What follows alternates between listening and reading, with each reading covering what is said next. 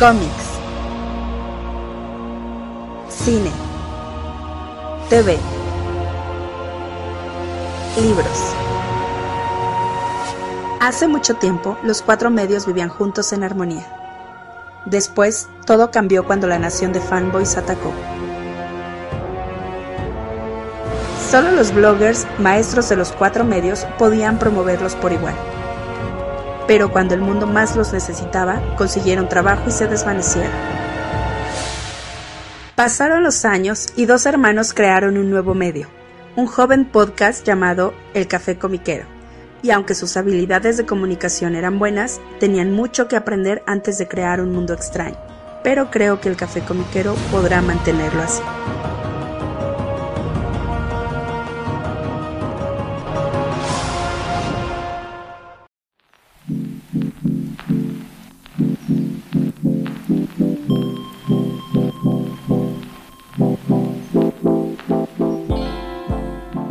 Tal? ¿Cómo están todos? Bienvenidos al nuevo episodio del Café Comiquero.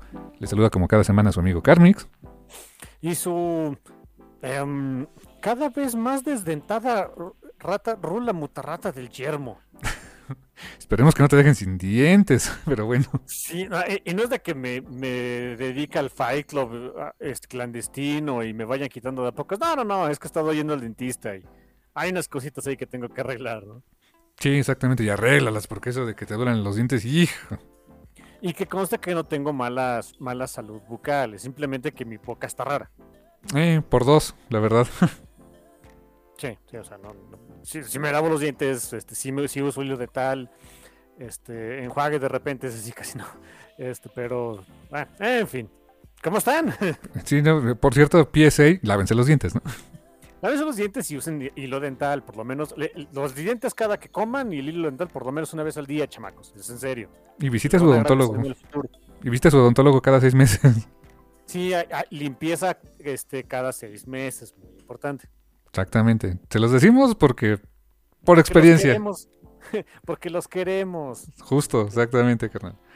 Y pues bueno, pues después de este Public Service Announcement, les recordamos que el Café Comiquero está disponible en todas las plataformas de streaming, como Spotify, Google Podcast, Apple Podcast, eh, Audible, Amazon Podcast, etc. Y también pueden descargar el programa en formato MP3 a través de archive.org. Y el link lo encuentran en nuestras redes sociales, en Facebook, Twitter e Instagram como El Café Comiquero. Ahí nos encontramos. Y pues nueva semanita, carnal, tenemos este tema central que pues eh, desde luego este tenía que ser el tema de la semana, ya ratito platicamos de eso. Em, pero pues tenemos este, varias notitas que comentar ahorita en la primera mitad. Em, y quisiera arrancar con esta en particular porque cayó la bomba hoy, hoy que estamos grabando, cayó esta, esta bomba mediática de que aquellas series de Netflix con los personajes de Marvel que estaban en esa área gris de si son o no son, si eran canon o no eran canon, que al principio sí, luego no, luego me peleó con los de Marvel TV, luego, luego siempre no, luego Kevin Feige dice deme todos mis juguetes. Todas esas series bonitas que, a muchos de seguimos siendo que son las mejores producciones que, ha tenido Marvel en la historia, como Daredevil, Jessica Jones, Luke Cage, eh, Defenders, Punisher y ya. ¿Que había otra? No, no me enteré, pero bueno. No, ya esas son todas las que hubo. Sí, básicamente. Eh, pues todas esas ya cumplieron su ciclo en Netflix, eh, o van a cumplirlo. Y a partir del primero de marzo en Estados Unidos, y aparentemente también en España, por lo que estoy viendo, estas series van a dejar de transmitirse por Netflix y desaparecen de su catálogo. La nota hasta ahí está al día de hoy. ¿Qué quiere decir esto? Que hoy no sabemos para dónde van a ir. Pero creo que podemos especular, ¿no, carnal? Creo que podemos especular que para Estados Unidos se quedarán muy seguramente en Hulu y para América Latina y el resto, me parece que el, Estados Unidos y UK, me parece que Hulu y el resto del mundo quedarán en Star Plus o whatever. sí, exactamente. Es lo que asumimos que va a pasar, ¿no? Sí, porque bueno, por lo menos aquí en América Latina Star Plus es el servicio donde pueden encontrar cosas que como Deadpool y demás, o sea, donde ponen las eh, pues, productos orientados más bien para una audiencia adulta. Es correcto. Eh, ¿Qué implica eso también? Eh, pues implica que Marvel, Marvel Studios, eh, pues tiene ya pleno uso, goce y disfrute de, de todos esos personajes y que ya había empezado a meter de a poquito, ¿no? Eh, le comentaba a mi hermano que pues en la película de eh, No Way Home hay una aparición, o sea, no solo un cameo, hay una aparición con diálogo y todo de, de Matt Murdock, Matt Murdock nada más, interpretado por Charlie Cox, no, no, no Daredevil, no se le ve como Daredevil, eh, pero en Hawkeye pues ya vimos que pues nada menos que Wilson Fisk, acá llamado más abiertamente Kingpin, interpretado por Vincent D'Onofrio, ya están ahí, ¿no? O sea, ya los personajes están ahí, Em, ninguna de sus apariciones eh, niega de alguna manera sus historias anteriores, o sea, no ni hace referencia a ellas, ni tampoco las contradice. O sea, ese es un, eh, eso, es un hecho, ¿no? ¿Qué, quieren hacer con esos personajes a futuro? Pues solamente Kevin Feige sabe para dónde van, ¿no? Sí, ya lo espero. espero que lo sepan, ¿no? No, muy seguramente sí. Eh, um, fíjate que a lo largo del día con, esa, con, esta nota pues he estado viendo varias reacciones. Eh, algunas de genuina preocupación de pues qué irán a hacer con los personajes y el tono que les van a dar.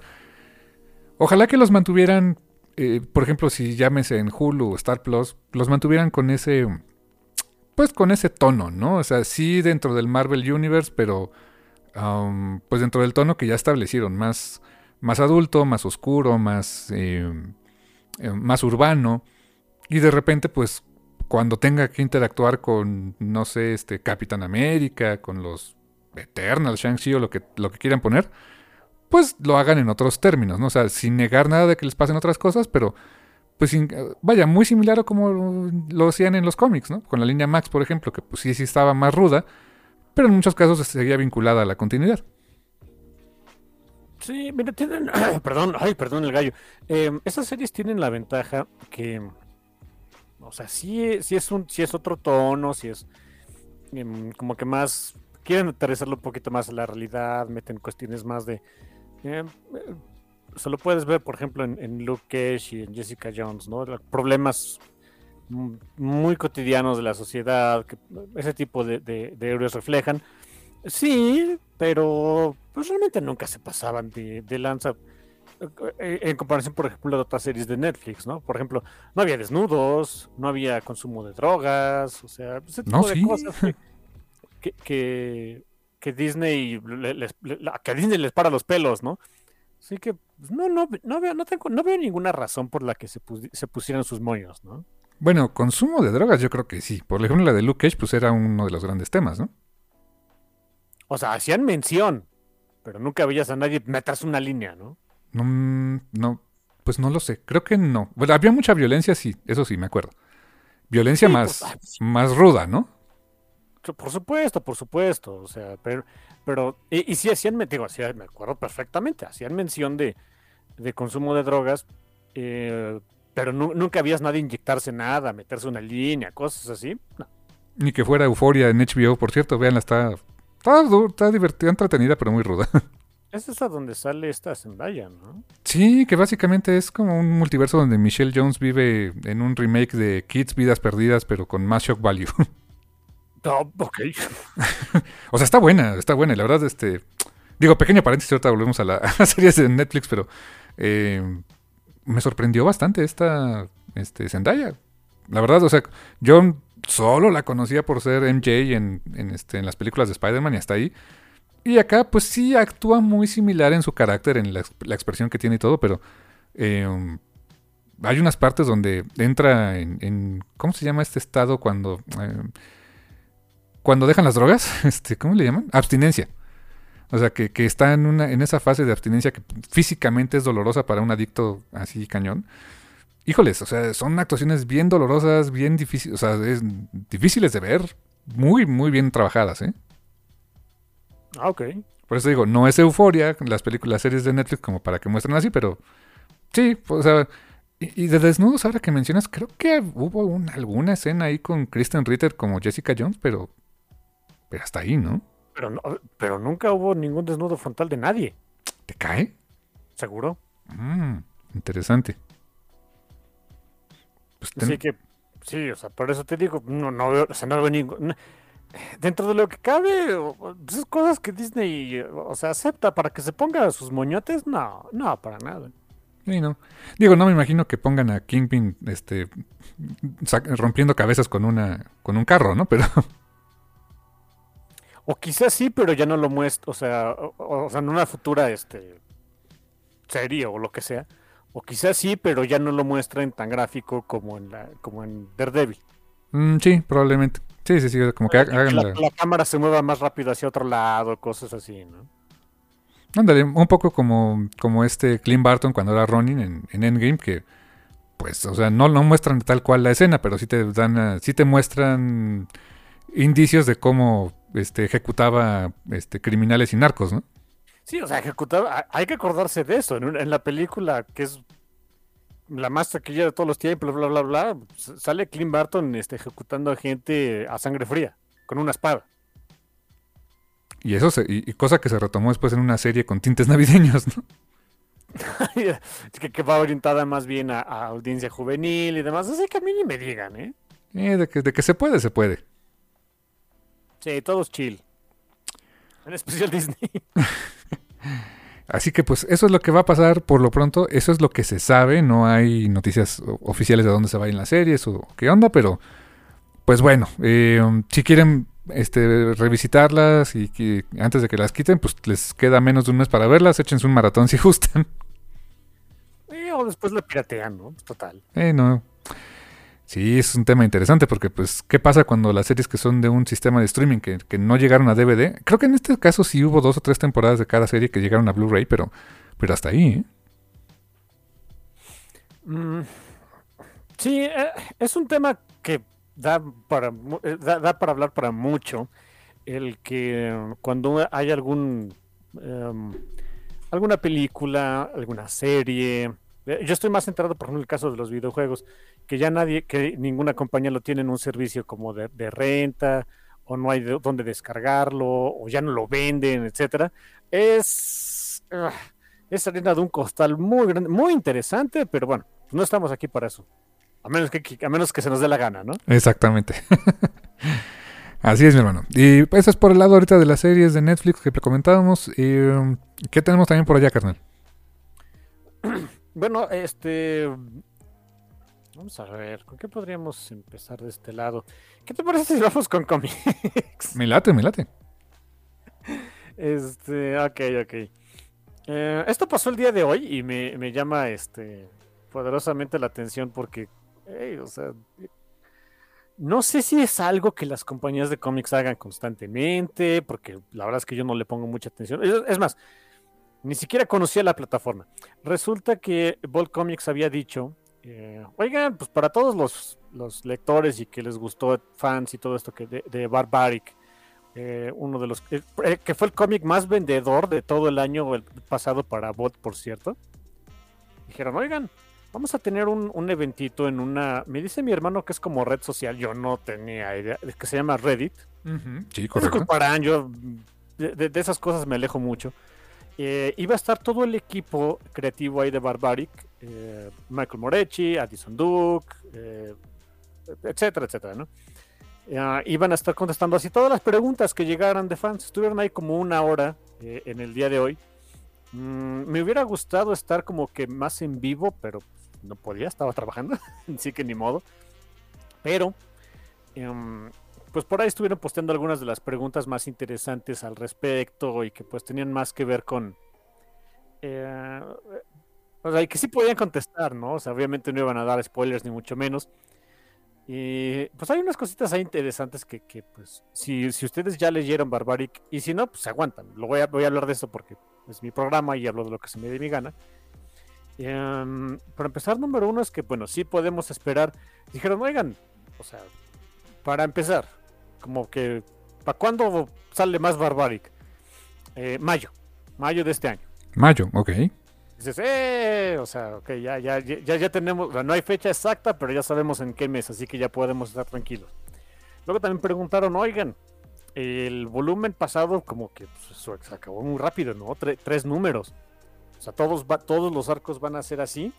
Y la respuesta es sí y no. no o sea, oh, sí. bueno.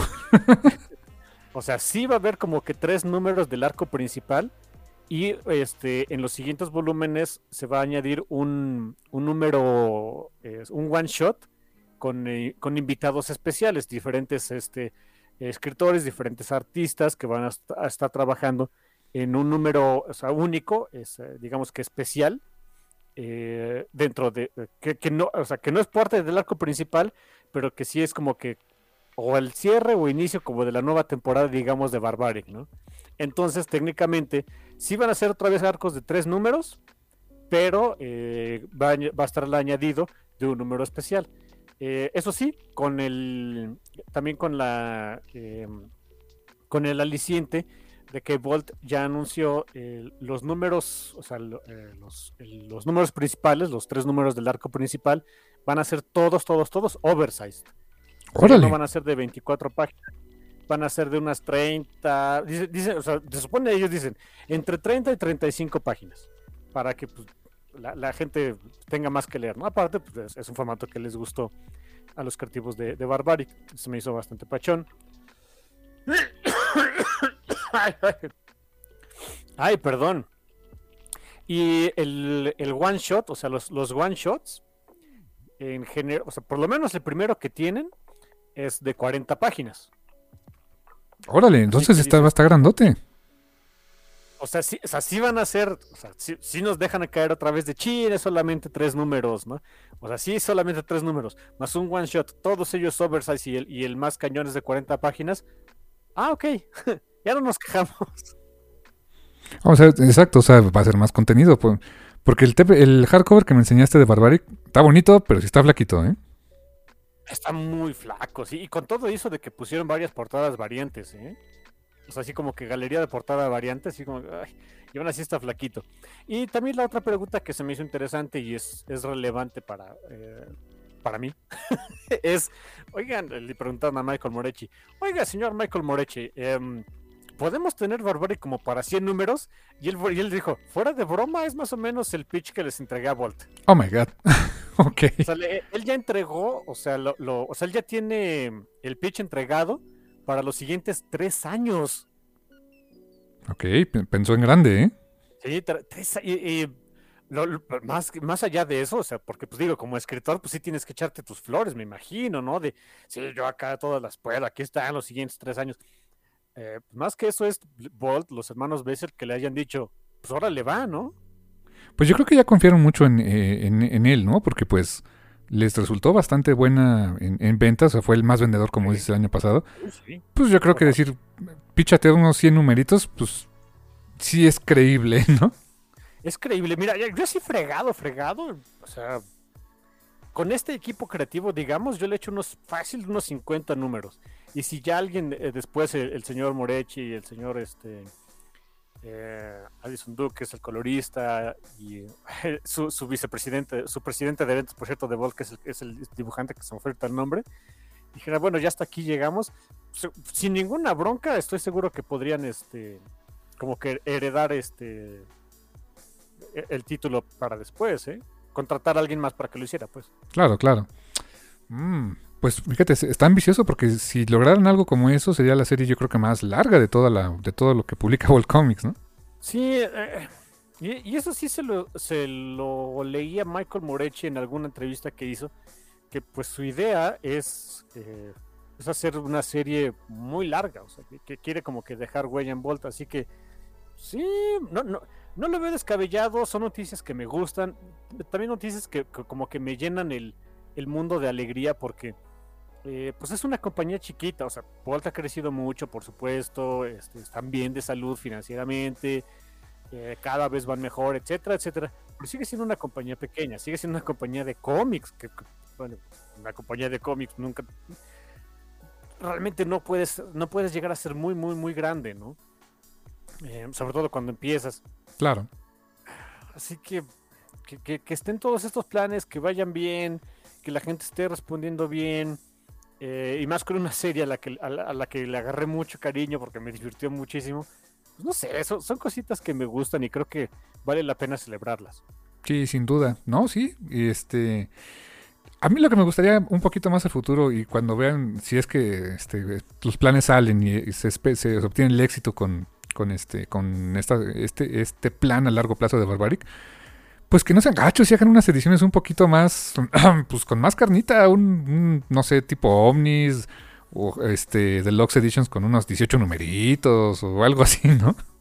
Sí, no, im- imagínate unos así, unas ediciones de lujo de unos, eh, no sé, si estoy digo, estoy exagerando si quieren, ¿no? Pero así que se juntaran unos 50 números y ahora ahí te va un ómnibus acá masivo.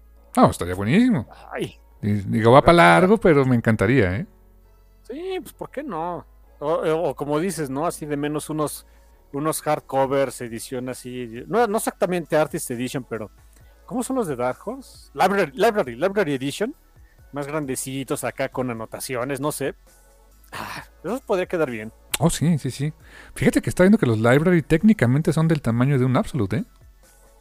Eh, sí, sí, sí, sí, nada más que em, no sé, bueno, no sé, no, en- no exactamente en todos, pero por lo menos en los que yo tengo de Dark de, de Dark Horse que son Library Edition, sí son del tamaño de un Absolute, pero el allá el interior no realmente, porque hay muchas anotaciones, hay muchos comentarios de los de los creativos que ocupan espacio, así que la página es, es más grande que un cómic normal, pero no es más no es tan grande como la, la de un Absolute. Mm, ándale, sí.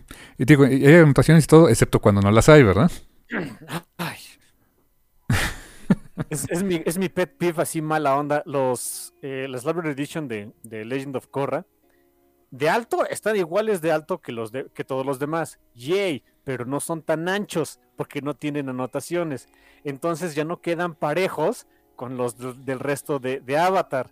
Y me vuelve loco. Sí, porque tú los ves, los acomodas para que se vean iguales, pero muy en, muy en, tus en tu interior sabes que no están igual. Sí, les pongo ahí un topecito para que este, queden eh, de- a la misma este, anchura del resto de los Library Edition. Pero si es de, ah, deme, yo sé que no dan. Rayos, pero bueno. Pero, pero bueno, en, en general sí eh, es ese asunto, ¿no? Pero sí, te digo, quizá me estoy jalando mucho los pelos, me estaré adelantando mucho, por supuesto, pero una vez más, es una compañía, este, es una buena compañía, tengo entendido, que, tengo entendido por varios creativos que sigo que es una buena compañía para trabajar, eh, la gente que la atiende hasta donde nos dejan ver son pachones, entregan cómics buenos, hay para todos los gustos. Yo, yo antes decía que no había cómic de, de Bolt que no me gustara. Bueno, evidentemente iba a llegar un momento en el que su catálogo creciera tanto, diga, bueno, esto ya no es para mí. Ya pasó, ya hay varios cómics que digo de Bolt, esto no es para mí. Pero hay muchos otros que digo, holy fucking shit, eh, inyéctalo en mis venas. Pues digo, mínimo hemos hablado de, de Barbaric, hemos hablado de Hitten y hemos hablado de eh, Money Shot, Money Shot, por lo Sí. menos tres. ¿sí? Y hay, y hay más, o sea, el catálogo es grande, o sea, se empieza a hacer cada vez más grande, ¿no? Sí, ya, ya, ya ha crecido, ya ha crecido bastante y han tenido muy buena recepción sus cómics. Excelente, carnal. Muy interesante eso de Barbaric. Síganle la pista y escuchen nuestro programa acerca de Barbaric, que ya tiene, ya tiene unas semanitas, un par de unos cuantos meses que lo hicimos, pero sigue estando disponible ahí en, en todas las plataformas de streaming para que conozcan un poquito más de qué va. Sí, sí, exactamente. Y bueno, ah, ya que hablas de, small publishers, pero que la están haciendo en grande, me gustaría nada más rapidísimo hacer la mención que TKO Studios, que eh, platicamos la otra semana que van a distribuir a, a través de Simon Schuster, pues eh, aprovechando ya esa sinergia, van a estar publicando, a diferencia de como normalmente lo han hecho, que tienen eh, publicaciones, eh, el mismo, forma, el mismo cómic, pero en hardcover, en softcover y en singles, en un estuchito, como ha sido el caso de, por ejemplo, eh, um, pues eh, eh, títulos como um, Sentient de, de Jeff Lemire. Eh, ahora no, van a publicar directamente este, dos novelas gráficas originales en pasta blanda por 20 dólares. O sea, se me hace un precio pues, accesible. Eh, y aquí lo curioso es que eh, van a publicar, salen en un mes para eh, el mercado de cómics, o sea, retailers de cómics y para dis- distribución online eh, no física, sino distribución, este, o sea, digital, pues, ¿no? Más bien dicho.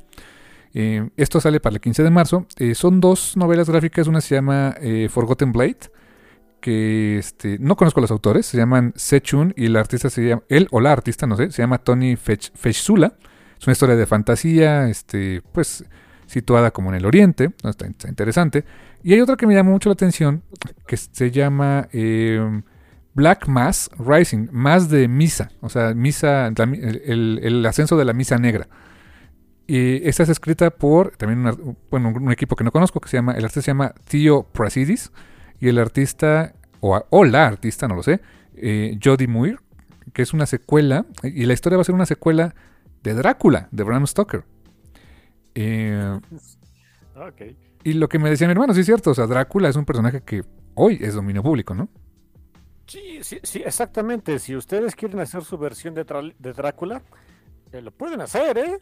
Sin broca. que quieren hacerlo este, un vampiro groovy de los 70s, ¿quién les dice que no? Este, quieren hacerlo un, un, eh, emo que brilla a la luz del sol, ah, denle, de- dense gusto, pues, no pasa nada. Sí, nada más que si quieren hacer un Drácula Groovy de los 70 pues tendrían que vérselas con Alex de Campi y esta, esta Erika Erika- Henderson, perdón. Erika Henderson. Sí, es, es, es un Qué cómic. sí- buena novela gráfica, ¿eh? Sí, es Drácula Motherfucker, ¿no? Así fuera de broma, así se llama, Drácula, motherfucker. Muy buena, la verdad está muy, muy buena. Está cruda y está muy, muy padre. Y muy trippy, la verdad, ¿eh? El arte es muy trippy. Pero bueno, esta de Black Mass Rising, eh, junto con The Forgotten Blade, van a estar disponibles a partir del 15 de marzo en tiendas de cómics y online. Y un mes después los van a distribuir eh, directamente a tiendas de libros. Le hace Barnes Noble, Amazon, librerías como, pues por ejemplo, lo que aquí sería como Gandhi, El Péndulo, etcétera, van a estar disponibles, no sé si en estas, pero eh, en este tipo de librerías, eh, a través de esta distribución de Simon Schuster. Es la primera vez que hacen esto, que tienen una publicación pensada específicamente como Original Graphic Novel, saliéndose del esquema que pues hasta ahorita les estaba siendo exitoso, pero que, que sus productos los hace un poquito más caros. Así que pues eh, es un precio interesante y las historias se oyen interesantes. Ojalá que, que pues para ti que yo pues eh, implique esto un crecimiento en su modelo de negocios, que vengan más cómics, que vengan más artistas, más escritores, que haya más cómic allá afuera, ¿no? Y eso, eso siempre lo vamos a celebrar, la verdad. Sí, y mira, yo- tú sabes que me gusta a ti que yo estudios, tú lo sabes. Eh, Me gusta lo que hacen, etcétera. Pero sus cómics sí están caros y a veces es difícil conseguirlos. Sí, sí, sí, sí. En la medida que lo hagan más fácil para el consumidor, yo lo aplaudo. Sí, y, y eso de que vienen, órale ya, o sea, de un jalón, novela gráfica, este, y de a 20 dólares, porque también sus tomos están bien caros. Y si los quieren conseguir por un lado que no sea de Amazon, ¡uta! Exacto, o sea, uff, sí. pone muy, muy complicado. Entonces, si me dicen, oye, eh, con este nuevo deal que tenemos de, de Simon Schuster y, y por lo que vemos, una nueva estrategia de, de mandar sus productos eh, de, de una manera más conveniente para el, para el lector, ah, bienvenido. ¿eh? ¿Tú has intentado comprar de ti que yo en alguna tienda tipo este Forbidden Planet o así?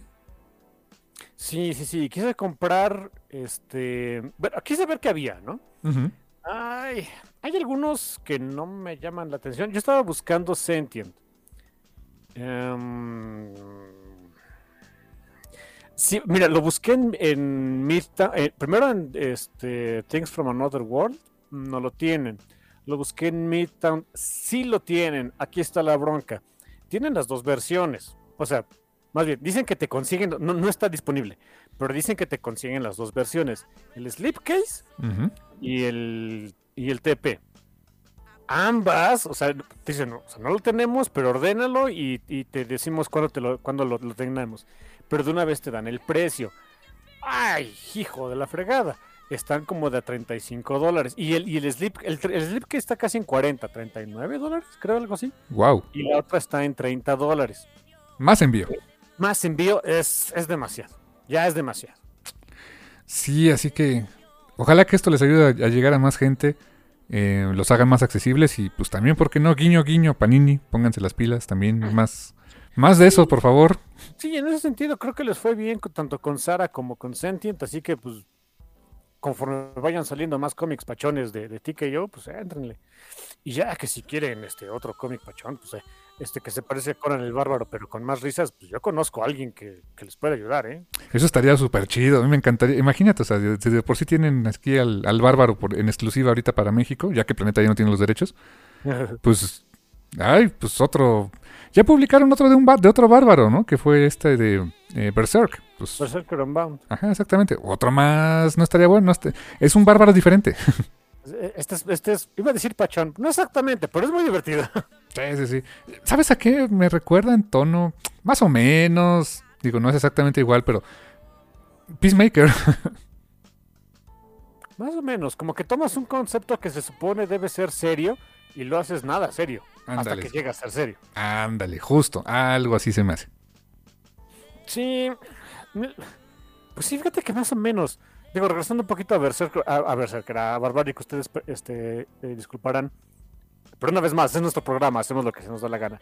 Em, Michael Moretti había dicho que, pues, eh, cuando le preguntaron, ya hace mucho, cuando salió originalmente la primera, los primeros números de la serie, oye, pues, ¿de dónde, ¿de dónde te salió la idea? Dice, pues, jugando Dungeons and Dragon con mis cuates, ¿no? Nice. O sea, un concepto que podría ser normalmente muy serio, o sea, hacer a tu bárbaro, pero ese, pues con los cuates hacía un montón de burradas, ¿no? Así que, pues, ah, ok, vamos a hacer algo parecido. No sé por qué siento que muchos roleros, o sea, muchos cómics se han basado en, cosas así de anécdotas de roleros, ya sea online o en persona, ¿no? O sea, yes, así de simple, sí, claro. Y conozco muchos este, escritores de cómics que, digo, no, no lo dicen abiertamente, pero estoy muy, muy convencido de que en sus, este, cuando se juntan con sus cuates a jugar este, Dungeons o, o algún otro tipo de juego, de juego de rol, de ahí sale, ¿eh? Sí, hasta me estoy imaginando a este Curtis Wavy se llama, me parece el de Rat Queens, ¿no? O sea, ese es más rol que otra cosa, Ah, ¿no? no, 100%, 100%, 100%, por, por su pollo. Y de Stefan Sejic, pues ya sabes, ¿no? Pero de, de Stepan son sus MMORPGs y ya vimos lo que llega a salir. exactamente. Así que ya- a, a mí ya me dicen. Y me decías también, digo, hablamos de TKO. Ah, perdón. ¿Perdón? No, adelante, adelante. Este. Ni me acuerdo qué iba a decir. No, ¿qué, qué decías de, de TKO? Que ya mencionamos de TKO y me mencionabas ahora que viene más bien de un autor que es muy consentido de nosotros, que vienen cosas nuevas. Sí, ah, sí es cierto, este, de Jin Luen Yang. Bueno, número uno, por ahí he puesto bien orgulloso de que la, la producción de eh, la, adaptación de American Born Chinese ya comenzó, el bien happy, dice, ah, qué bueno. Y yo sí me puse a buscar de, bueno, Jin, y, o sea, está bien que, que, pues tus hijitos vayan a tener casa ahí en Disney Plus y de que estés ahorita de, de manteles largos en Marvel y DC, pero yo está así de, no, no, no habrá algo nuevo ni tarde ni perezoso como en un como en una hora puso por ahí un, un post en Twitter donde anuncia de que sí va a tener una novela una nueva novela gráfica original, o sea, historia de él, esta vez publicada por First Seconds, eh, ah, que bueno, ya sabemos que le encanta este First Seconds, ya, ya tiene creo que dos o tres, ya no me acuerdo cu- cuántas son de ahí con la particularidad de que esta vez él solamente va como escritor. Ok, ok. Eh, porque eh, quien, le, quien le va a estar ayudando con el eh, con el con el arte es, es una es una artista eh, de nombre Le Eugène Pham. Um, a quien no conozco ustedes disculparán pero a ella no la conozco. Y pues muy al estilo de Jin Luen Yang por lo que tenemos entendido apenas es nada más así como que el reporte de, de primer reportito ahí de First Second. Es una ot- otra novela gráfica para jóvenes adultos, o sea, de corte de jóvenes adultos, que empieza con un tema muy, eh, pues muy eh, mundano, que es la celebración del, del Día de San Valentín, y que conforme va pasando la historia se pone, pues medio místico, espiral y sobrenatural, chistoso, como le gusta a Jean, ¿no? Mm, nice. Eh, eso sí, hay que este, esperar sentados porque la publicación se espera hasta el invierno de 2024. Ok, pero ya está trabajando en ello. Pero ya está trabajando por ahí. Sí, recordemos que también, por ejemplo, Dragon Hoops fue un trabajo de mucho tiempo, ¿no? Sí, uy, sí. Años, años. Pero me da gusto que escuchar que Jun Leon Yang ya está trabajando en cositas nuevas y me gustan mucho sus cómics que hace de licencia, por supuesto, desde Avatar, este, eh, um, Super Guion Man. Super-Man, y luego Justice League este, of China y demás. Sí, por supuesto, me gusta mucho, pero sus cómics de autor tienen un saborcito especial que de repente extraño y, me da. Siento, siento, bonito que es cosa de esperar a que vaya a haber uno nuevo. No, y vas a ver, te apuesto lo que quieres a que eh, empezando a salir la. Eh, supongo, creo que es serie, ¿no? La de Disney Plus de American Born Chinese. Creo que sí es serie, no es película. Sí, es serie. Eh, vas a ver las ventas de, de, la novela gráfica de American Born Chinese se van a super elevar, seguramente.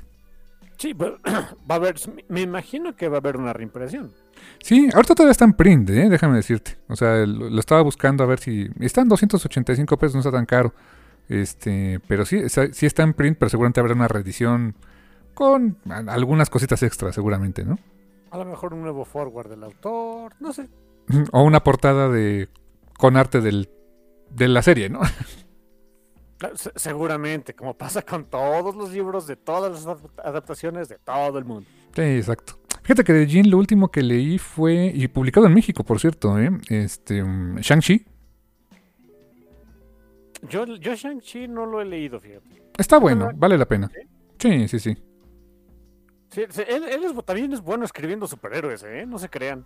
Oh, sí, sí. Eh, ha, escrito a Superman siendo Superman. ¿Te acuerdas esta de eh, pues escribió Superman, de hecho, o Action Comics, una de las dos, pero sí.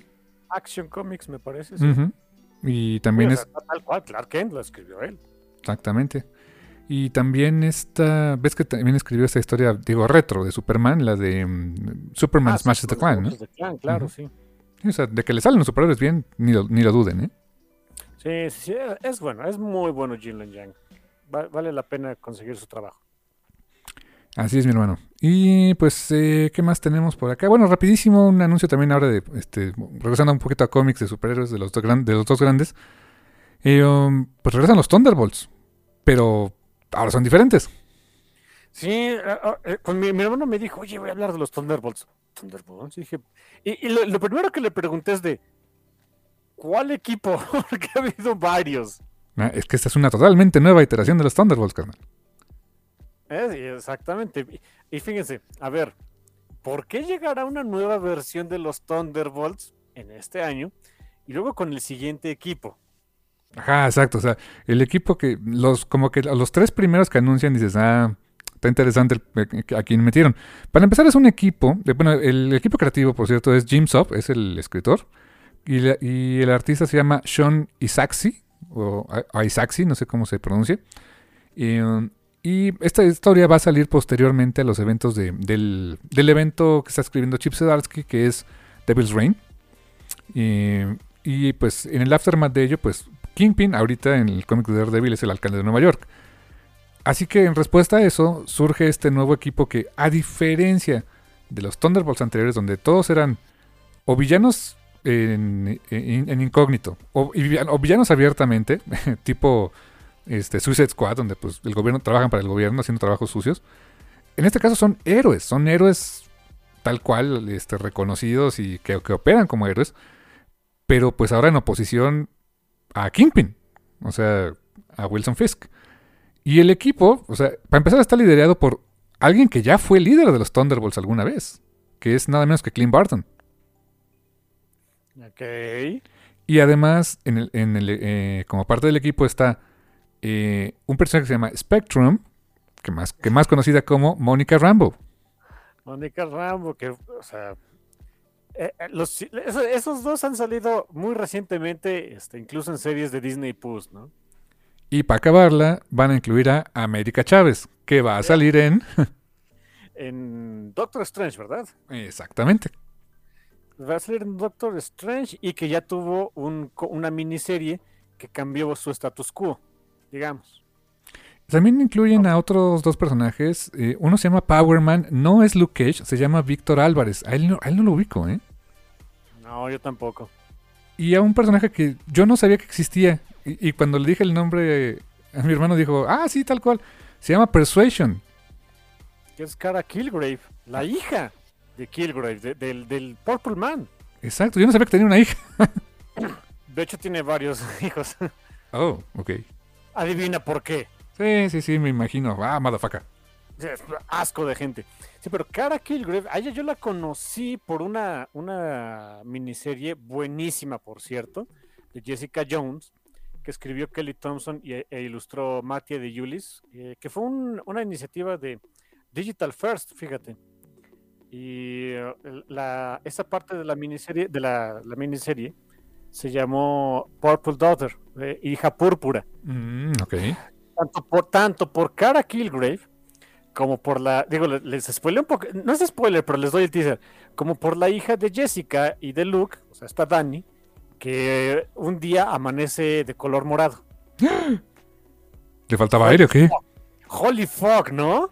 Oh shit. Y ah, se, pone, ah, se pone buenísima la condenada serie, es, es, excelente. Y, ahí conocí, ahí, de ahí supe que, que Kilgrave tuvo o sea, la, hija mayor es Cara Kilgrave y tuvo otros, que son menores. Y pues, básicamente porque forzaba a mujeres a tener sexo con él muy asqueroso. ¿Y tiene los poderes de su padre o algo así? Tiene los poderes de su padre, pero no la, misma, no la misma moral, ¿eh? O sea, ella sí es pachona. Sí, me imaginé para estar acá con este, con este equipo, que por cierto añade a dos personajes, uno que todavía no tiene nombre o no lo ubican, y otro que es nuevo, pero el personaje sí, es un cibersoldado, o sea, así rudo, se llama. El, nombre es así de. No manches.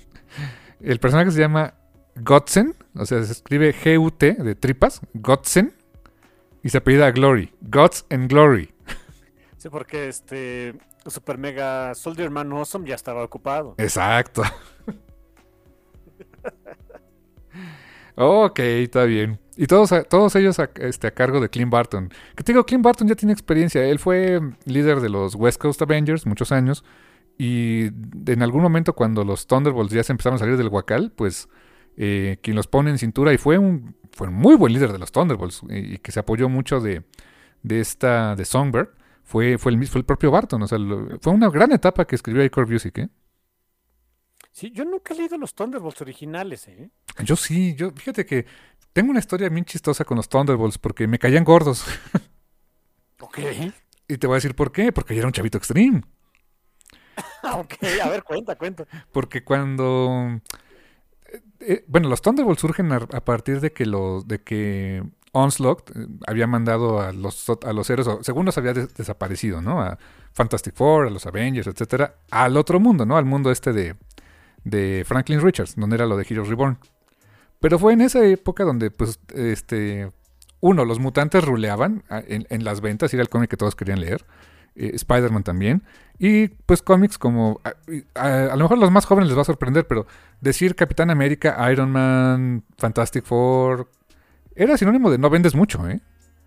Era sinónimo de ahí ponemos a los artistas que, que, van empezando o que este, pidieron estar ahí por alguna razón. Y fue así por muchos años. Lo vamos a decir mi hermano y yo por, un buen rato. El número 300 de Avengers, así un número canijo de, de, landmark de un cómic, eh, fue un, este, tie-in de Inferno. De un evento mutante. un mugroso tie-in que, realmente... Bien intrascendente. ¿eh? Bien intrascendente, ¿no? En fin. Pero sí, no ruleaban. Entonces, los mandan mucho a otra realidad donde... Eh, pues los artistas de Image Comics que se fueron a hacer su relajo, pues llegaron para hacer su relajo ahí, ¿no? O sea, Rob Liefeld, Jim Lee, Portacho un ratito y así. Pero total que para no desatender el, hecho de que no, no, había superhéroes importantes, y yo creo que ahí en ese momento dijeron Daredevil y Punish y los demás, y nosotros estamos pintados, ¿no? Este... Pero bueno, como no había superhéroes importantes según esto en, en el universo Marvel, surge un equipo que se llama los Thunderbolts que eran personajes aparentemente nuevos, eh, escrito por Kurt Busiek, dibujado por Mark Bagley. Y resulta que desde el primer número se revela, sorpresa, no son los Thunderbolts, son los Masters of Evil. Estaba el Baron Zemo, estaba Screaming Mimi, eh, Beetle, etc. Todos eran malos y era un plan de Simo. ¿Qué pasa con eso? Que a la larga se vuelven héroes. Se vuelven héroes de verdad. Pero ahora te digo, ¿por qué tenía yo esa relación de amor-odio? Más, más odio que amor por los Thunderbolts. Porque Editorial Beat publicaba este, aquí los cómics de, X-Men y los cómics de Marvel en esa época. Y, varios fans les escribíamos y, nos contestaban por mail. ¿eh? Tengo hasta, tuve correos donde me contestaron directamente, pues que, sí querían traer más cosas de Marvel. Y pues muchos pedíamos que trajeran X Factor, que trajeran Wolverine, que trajeran pues más cosas de los X-Men, ¿no?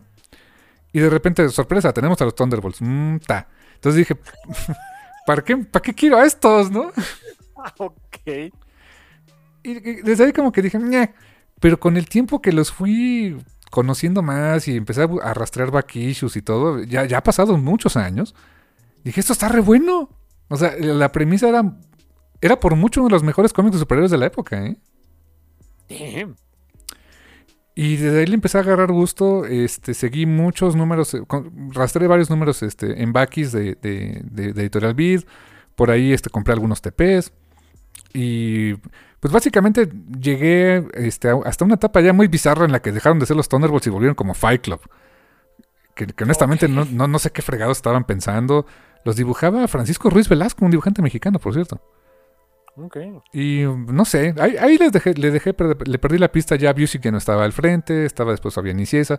Pero, pero bien, o sea, fue en la etapa de Busey fue un cómic muy, muy sólido que vale mucho la pena.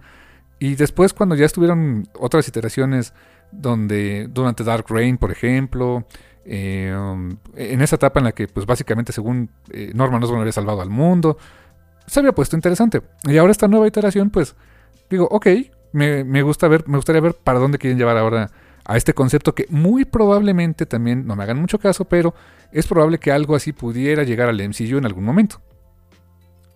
¿Cómo que muy probablemente? casi seguro, ¿no? Es casi seguro. Y tienes personajes que podrían estar ahí, ¿eh? No, no, no sé, no sé exactamente cómo, pero les apuesto que el concepto de Thunderbolts sí va a estar dentro de las películas de Marvel, o series, o lo que vaya a ver. Ándale, sí. Y en contrapunto de unos Young Avengers, tal vez, ¿no? Es muy probable, sí, ¿por qué no? Así que pues ahí está eso de Thunderbolts también, carnal. Y si pueden rastrear este, los cómics antiguos de Thunderbolts de los noventas con Curve Music al frente, les van a gustar bastante. Sí, no, no hay falla. Este, pues medio tiempo, dude. Medio tiempo. ¿Y tienes recomendación musical, carnal? Simón. A ver. Em, espero que estén viendo Peacemaker. Sí. Justamente espero que lo estén viendo. Porque adivinen de qué va a ser el programa la siguiente semana. Exactamente. Spoilers. Eh, de las cosas que James Gunn hace muy bien es elegir la música para sus producciones. No sé si sean sus gustos personales, si tenga un asistente que le ayude con eso, o haya una posición por ahí de una persona en particular para o sea, sé que si hay una persona para conseguir los derechos de, las canciones y demás, pero no sé si hay alguien que le diga, oye, ahora vamos a poner esto o algo así, no tengo idea. Pero es este hit tras hit tras hit de, del soundtrack de Peacemaker. Holy fucking shit. Yo no ni por error conocía esta banda. Uh, finlandesa, ¿de dónde es? No tengo idea de dónde sea. Este, pero es de allá de Europa, que se llama eh, The Helicopters y en el capítulo más reciente de Peacemaker salió una canción muy buena de ellos que se llama By the Grace of God. Escúchenla, está muy pachona. The Helicopters. Sí. ok, me gusta. Entonces. Helicopters, este, by the grace of, by the grace of God, por, la gracia de Dios. Y no va, no es nada tranquila la canción, de hecho es rock, este, duro y pachón. Eh, escúchenla, y nos vemos en un ratito. Nos, nos escuchamos en un ratito.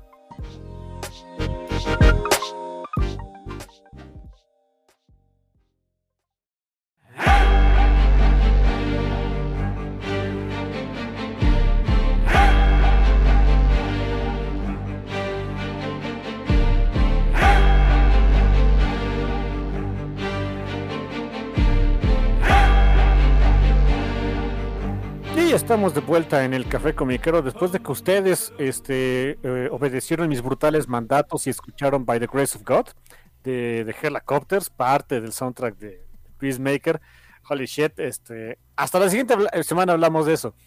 mientras, hablamos de Mandalorian este, temporada 3. ah, y Boba Fett, featuring Boba Fett, ¿no? Featuring Boba Fett. Sí, exactamente. O también, como oficialmente se le conoce, The Book of Boba Fett, serie que nos prometieron desde, pues, finales del año pasado. Sí, ¿verdad? o algo así. Sí, sí, sí, claro, cuando terminó la segunda temporada de Mandalorian. Exactamente. Eh, um, ¿Te acuerdas que te dije en su momento, oye, ¿este Book of Boba será la tercera temporada del Mandalorian? No, no, no, es otra, otra serie. Bueno, casi. Casi, casi. Casi, casi. Eh, como sea, me gustó, ¿eh? O sea, tú sí definitivamente estás on board, a ti te gustó. Oh, sí, sí, por mucho. Yo le decía a mi hermano ahorita fuera del aire que sí me gustó, pero no. O no me gustó, pero sí. Porque tengo sentimientos muy encontrados con la serie. Porque hay muchas cosas que me encantaron, pero al mismo tiempo digo, no deberían estar aquí. Pero ya lo iremos viendo. Pero debo decir una cosa, ¿disfruté el producto? Sí. Sí, sí, sí. Sí disfruté la serie. Sí, pues la- hay muchas cosas muy pachonas. Y le digo a mi hermano que si de algo, de algo no sufre la serie, tienes buenos directores, ¿eh?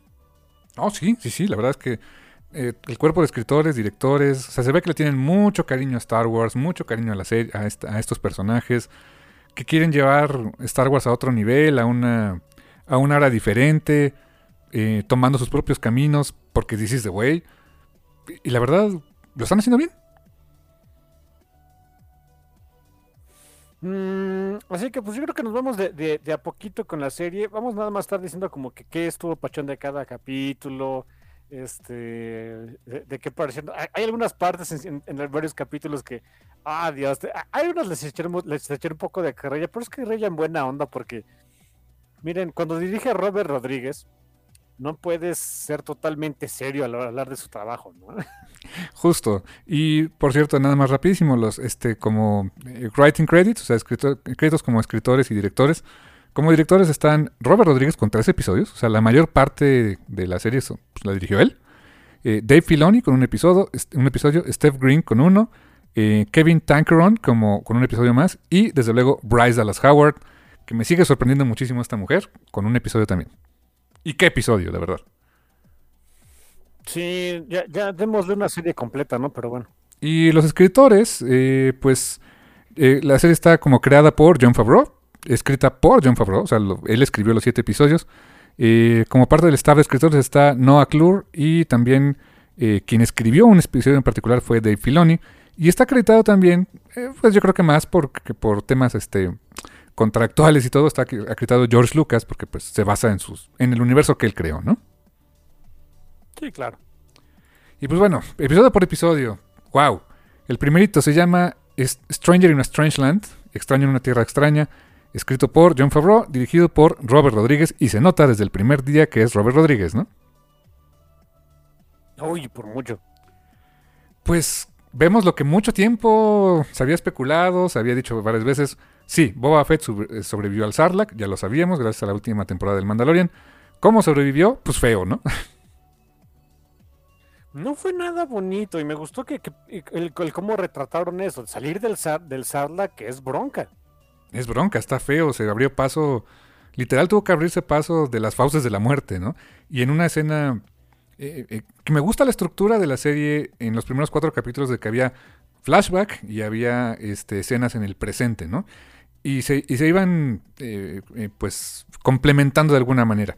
Esos flashbacks lo vemos cuando algo muy interesante pasaba con Boba Fett, que estaba en un, Bacta, un tanque de Bacta para sanar tanto física como espiritualmente. Y ese sanamiento espiritual tenía mucho, psicológico, tenía mucho que ver con esos flashbacks. Y así es como conocimos más de su pasado. Eh, ese, pues, eh, ese visual en el que lo vemos salir del, del, del Sarlacc y literalmente renacer como un, como un personaje nuevo, es exactamente lo que el, el- el punto creo que de la serie. O sea, lo- a donde lo quería llevar. No es el Boba Fett que conocimos como por 10 minutos, ¿no? Sino un personaje nuevo, ¿no? Sí, sí, sí. Eh, que fíjate, lo que sí. em, eh, quizás ese es mi único, no beef, pero de, de repente era como que me sacaba un poquito de onda eso de, de los capítulos. Eh, el poner tanto flashback, eh, sobre todo en los primeros tres capítulos, me parece. Sí, dije, bueno, o sea, I get it, Eh, pero sí me gustaría ver pues, más qué está haciendo el Boba Fett ahorita. Em, se me quitó eso en el momento en el que vemos, o sea, e, en el que llega el payoff de, bueno, a qué querían llegar con el, con los flashbacks, o sea, del por qué, del por qué es como es ahorita. Eh, ahí se me quitó, por supuesto, pero en los primeros dos capítulos me parece, sí sentí así como que, ok, está padre, me gustan los flashbacks y vemos que, o sea, de, que contra los Sand People, pues el pobre de Boba Fett sin su armadura no es mucho. O sea, sí entiendo, pero pues yo quería ver, pues e, el, teaser que, fue en, el, en, la última temporada del Mandaloriano, pues era ver a, Boba Fett pues tomando el trono de, de Java de Hot y bla, bla, bla. Yo quería ver eso. Bueno, bueno, les digo, lo, lo, entiende uno después de un par de capítulos. Y lo vemos, o sea, vemos que incluso desde el primer capítulo cuando eh, toma el trono, pues vemos que no está, o sea, termina aquella escena eh, en The Mandalorian, esa escena extra, y dices, pues así como que, ah, ya llegué, ya, ya gobierno y, todo está bien. Pues no está bien, o sea, pues respetaban a Java por ciertas razones, pero pues ahora ya ni staff tienes casi casi, estás casi están Fennec y tú, ¿no? Sí, en el momento en el que se aburran en ese castillo, oye, Fennec, ¿quieres este, jugar cartas otra vez. No, déjame en paz, ¿no? Ándale, sí. Y solo tenía un robotito que ni de protocolo era, ¿no? Era pues un asistente por ahí. Y, le digo a mi hermano que se, me, que se me hacía como de videojuego, ¿no? Que se iba consiguiendo, pues cada vez, este, personajes, iba desbloqueando personajes para que fueran su, pues, su elenco, ¿no? Sí, es básicamente agarrar un juego de Bioware como este, digamos, eh, Mass Effect o algo así, y poco a poco te vas haciendo de tus fulanos. Ah, fuera de broma, ese se me hizo el, ritmo de la serie. Y no es este, no es queja para nada. Me encantó ese, ese detallito. Y claro, tenías que empezar pues, con lo más bajito, neta, ¿no? Unos marranitos. Ay, los pobres marranos, bueno, los gamorranos, ¿no? Ay, los gamorreanos. Híjoles pero, pero les perdonó la vida, le dijo, órale, pues va, este, está chido, este, pues si me sirven. Y sí, eran bien leales los gamorranos, la neta. Sí, eran la onda los marranitos, ¿eh? Me caían re bien. Sí, sí, sí. Y en el pasado, esa, toda esa onda cuando eh, los yaguas, así, de estos yaguas ecatepeños llegan y luego, luego, este, abra cadáver, nos llevamos la armadura, ¿no?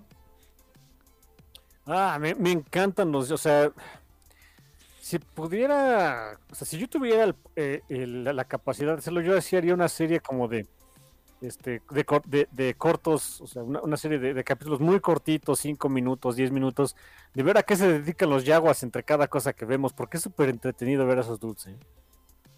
Te ibas, ibas, a decir que te encantan los yaguas y creo que Pelimoto te diría también por otras ah, razones. Pelimoto este, diría, no, sí, high five, dude. no, pero no así, Peli. ¿Sabes qué sería chido la serie de cortos, pero donde sean, sean anécdotas de Pelimoto con los yaguas? y que los yaguas, o sea, cuente qué hacen los yaguas y todo eso, estaría buenísimo, ¿no? Ah, ok, de eso sí, porque si no sería muy triple X, ¿eh? Oh, sí, no, no, no, no, no. no safe for work. Fetiches ahí alienígenas. Sus, fetiches alienígenas de Pelimoto, ¿eh? Sí, no, no, no. Safe for work, nada más. está pachón.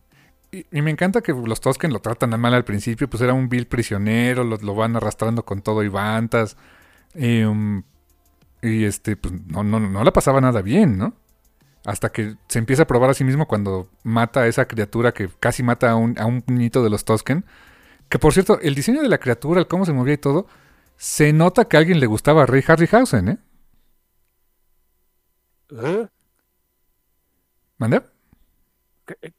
¿What? ¿De quién? Ray Harryhausen, el, este, el mítico diseñador de efectos especiales que hizo, por ejemplo, eh, Furias de Titanes, cuando era todo stop motion. Ah, ya, ya, ya. ya. Esa criatura... tienes toda la razón, hay una criatura muy parecida. ¿Verdad que sí? O sea, y, es más, si, si, si vuelves a ver el capítulo, le bajan el frame rate a la criatura y se ve medio stop motion. Tengo que ver eso. Y siendo Robert Rodríguez, me cae que sí lo hizo con toda la intención, ¿eh? Sí, es, muy fanático del cine antiguito el dude. ¿eh? Así que sí, sin duda. Y nos establecen también el, pues, el conflicto de que, pues, o sea, uno, Boba Fett no le sabe bien a cómo ser un Damio. Que me encantó eso, que se dijera Damio. O sea, no recuerdo, no sé si en alguna propiedad como Clone Wars dijeran que, que Java dejó de ser el Damio de Tatooine pero el hecho de que aquí la manejaran como un damjo, con esa mezcla entre western y, este y samurai que, siempre ha caracterizado a Star Wars, eso me encantó, ¿eh? Sí, como que ya, ya nos dejamos este, de ser tan este, mojigatos y, nah, ya vamos a ponerle Damio al, al título de Java de Hot total. ¿Cuál es la bronca? Y no sabe ser Damio que pues lo, lo emboscan y hay un atentado contra él y hay bronca y lo tiene que llevar otra vez al tanque de Bacta. O sea, el primer capítulo no le va nada bien al pobre de Fett. ¿eh? Sí, este, y ahí, a lo mejor ahí entiendo un poquito de que la gente se desesperó de, oye, pues no que íbamos a ver más de Boba Fett siendo badass. Todavía no, dudes, aguanten. Te- tenemos que desarrollar el por qué es badass. Ah, sobre todo porque ya lo habíamos visto ser un total patetraseros en, en el Mandaloriano, ¿no? Aquí se veía un poquito inocentón, pero, pero creo que esa era la, la- la tónica de los capítulos. De ver que se le quitara lo inocente. a- la verdad es que a base de golpes, ¿eh? Básicamente porque, seamos muy honestos, él... Bueno, para empezar vamos a, vamos a poner unas cosas muy en claro. Esta serie no está pensada para quien eh, conoce a Boba Fett de los cómics y mucho menos los cómics de Legends o las novelas de Legends, donde tiene todo un backstory gigantesco. La verdad es que no. Las series, recordemos, están pensadas para quienes vieron las películas. O sea, sí se habla con los cómics actuales de Marvel, sí se habla con novelas actuales de Marvel, este, con Clone Wars si quieres, pero no está pensada para que tengas que consumir todo eso y le entiendas. Está pensada para quienes han visto las películas y las series que está sacando Disney Plus, ¿no? Dicho lo anterior, ¿qué habíamos visto así le- legit de, de Boba Fett en, en live action? Bien poquito y haciendo prácticamente nada. Sí, se ve como 10 minutos, este, embosca, o sea, básicamente estoqueando a Han Solo y cuando, cuando le toca darse de cates ahí en, este, en la escena de Java de Hot y el Sarlacc Pit, la verdad es que se muere en un, en, un comedy relief gag. Y ya, o sea, ese es el, el, el, este, personaje badass que, del cual se acuerdan. O sea, que en su imaginación o en los libros fuera otra cosa, pues a lo mejor, pero no era la idea, ¿no? No, no, eh, eh, y la verdad es que, o sea, eh, eh, por eso es que en ese sentido a mí no, no me afectó. Es más, hasta me gustó que me, me introdujeran a un personaje como Boba Fett, porque yo ni lo conocía, ¿no? Yo, yo, yo vi las películas de Star Wars cuando era así chavillo y, y desde ahí me quedó claro de que el dude era un comedy relief que se murió a lo menso. Que tenía un traje muy bonito, pues sí, pero ya, ¿no? Ah, Voy a ser súper sincero. Incluso desde, o sea, hasta antes del Mandaloriano yo decía que esas armaduras se veían feas. Sus, sus dildo heads. como que, pues no. No sé. O sea, no se ve mal el casquito, pero no sé qué pareces, ¿no? Y ya una vez que sale lo del Mandaloriano y demás, digo, ah, no, sí, se ven bien badas, estos dudes son los mejores. Oh, sí. Pero bueno, eso nos lleva al segundo capítulo que se llama este, The Tribes of Tatooine. Yo le digo Danza con Bantas. Eh, Exactamente, sí. dirigida por Steph Green y escrita por John Favreau. Que aquí, efectivamente, o sea, el punto fuerte del capítulo es, bueno, dos cosas. Vemos la llegada de un personaje que, que yo no me esperaba ver en live action en la vida. Black Crosanta, no manches. Sí, llegó Black, que por cierto ya, ya sabemos cómo se pronuncia. Krasantan, Cresantan, exacto. alias Santo. Híjoles, cuando llegamos a ese capítulo, pero cuando dicen santo, yo dije, ¿santo llamando a Blue? ¿O qué? No, no sé, pero me, me encantó ver al condenado Guki mala leche. ¿eh? Y estaba idéntico. Qué buen diseño de personaje. Lo adaptaron muy bien del papel, del, del dibujo aquel de, de Salvador La Roca, creado por Karen Gil- Kyron Gillan. Que ¿cómo, ¿Cómo le decía este, de cariño este, su nombre provisional? Sí, eh, cuando está, este Kieran Gillen lo, lo puso ahí en su Twitter de cuando estaba haciendo el outline de, la- de los primeros números estos de Darth Vader, donde sale Boba Fett y Black Krasantan. Krasantan todavía no tenía nombre, así que para referirse a él le ponía Niubaka. Chewbacca. Ok. Bueno, ok. Ah, Que por cierto, no habíamos mencionado que vemos que, que Tatooine, o sea, no, no todo Tatooine estaba dominado por Jabba de Hutt, como que hay varias familias criminales por ahí. Y, estaba, y sus primos dominaban una de las ciudades de Tatooine. Ajá, exacto. Este. ¿Los primos de quién? ¿De cómo? eh, De Jabba. Ah, sí, eran dos gemelos, ¿no? Sí, sí, no sé cómo se llamen. Slog 1 y 2, vete a saber. Exacto. De hecho, nada más lo refieren como de Twins. No, no sé si tengan un nombre aparte, pero sí, este, Slog 1 y 2. Sí, sí, sí, ve, ve tú a saber. Un detallito que me encantó cu- cuando presentan ahí a, a Krasantan es que lo ve Boba Fett y les dice a, a- al- a los Slogs de, a mí que me quieren asustar con un gladiador, ¿no? Me, me encanta esa referencia de que 100% por supuesto que se conocen. La primera vez que sale Black Krasantan en los cómics, porque que se presentó en los cómics de Darth Vader, por cierto, está haciendo equipo con Boba Fett. Exacto, y chambeaban para Darth Vader porque fue parte del, del squad de cazarrecompensas que quería contratar, ¿no? Eh, eh, si no mal recuerdo, en esa ocasión estaban rastreando a Luke. Así es, eso ocurre despuesito de, de episodio 4. Ujú. Así que el, el que le dijera, o sea, que reconociera que era Krasantan y que reconociera su pasado de gladiador, así como que, ¡yay! Es la onda. No sé, me emocioné a lo bruto por una tontería si quieren, pero eh, me emociono por todo. A mí me encantó, a mí, a mí eso también me gustó mucho que, que sin darte, o sea, sin que el espectador lo necesitara, ¿no? Te dan ese backstory de que, ok, fue un gladiador, se conocían, chido. O sea, pero sabiendo ese backstory que tiene, wow. Y yo digo, ¿no estará en algún plan por ahí meter a cierta arqueóloga mala leche en algún lado? Ojalá que sí. No sé, no sé, es Disney. Este, sé que Disney así dice, uh, no, gays, guacala, ¿no? Pero, ah, come on, pongan a, a- a- este, la- al mejor personaje de Star Wars jamás creado y le seré fiel por toda la vida. Estoy hablando de Doctor Afra, es la onda. Y ver por ahí al, este, a BT-1 y a Triple Zero estaría muy Oh, bueno. Dios. O sea, Sí, como, o sea, ver, a- ver, a la, ver a la arqueóloga mala leche y a sus amigos, amigos, ¿no? Este, droides psicóticos, oh, Dios. Adoraría ver algo así. sí, o sea, digo, si ya está Black Crosantan, come on, come on Disney, ¿no? ¿Qué es tantito? ¿Qué es tantito nomás? Sí, exacto. O sea, en, en algún momento la pueden meter, así que puede ser. Eh, te digo, eso me gustó del episodio también, eso estuvo padre. En, uh, y, y de la parte aquí del pasado, aquí vemos, el episodio va- se va mucho al pasado, o sea, sí, sí, dedica una muy Sí, buena la parte. mayor ¿eh? parte. Sí.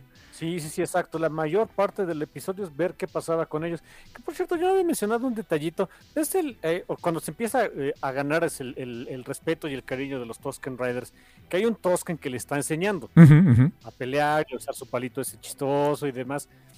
Yo hasta estaba buscando acá los créditos, dije, a ver, no estaba quién, quién hizo ahí el personaje, porque me encantó que pues a puras señas, como que Sí. se entiende, y de veras te da, te da a entender lo que estaba pensando el personaje. Y resulta que sí, sí hay crédito para ese personaje, no hay- nada más dice en Tusken Rider, y se trata de Joanna Bennett, que Joanna Bennett dije, ay, me suena el nombre, ¿por qué me suena el nombre?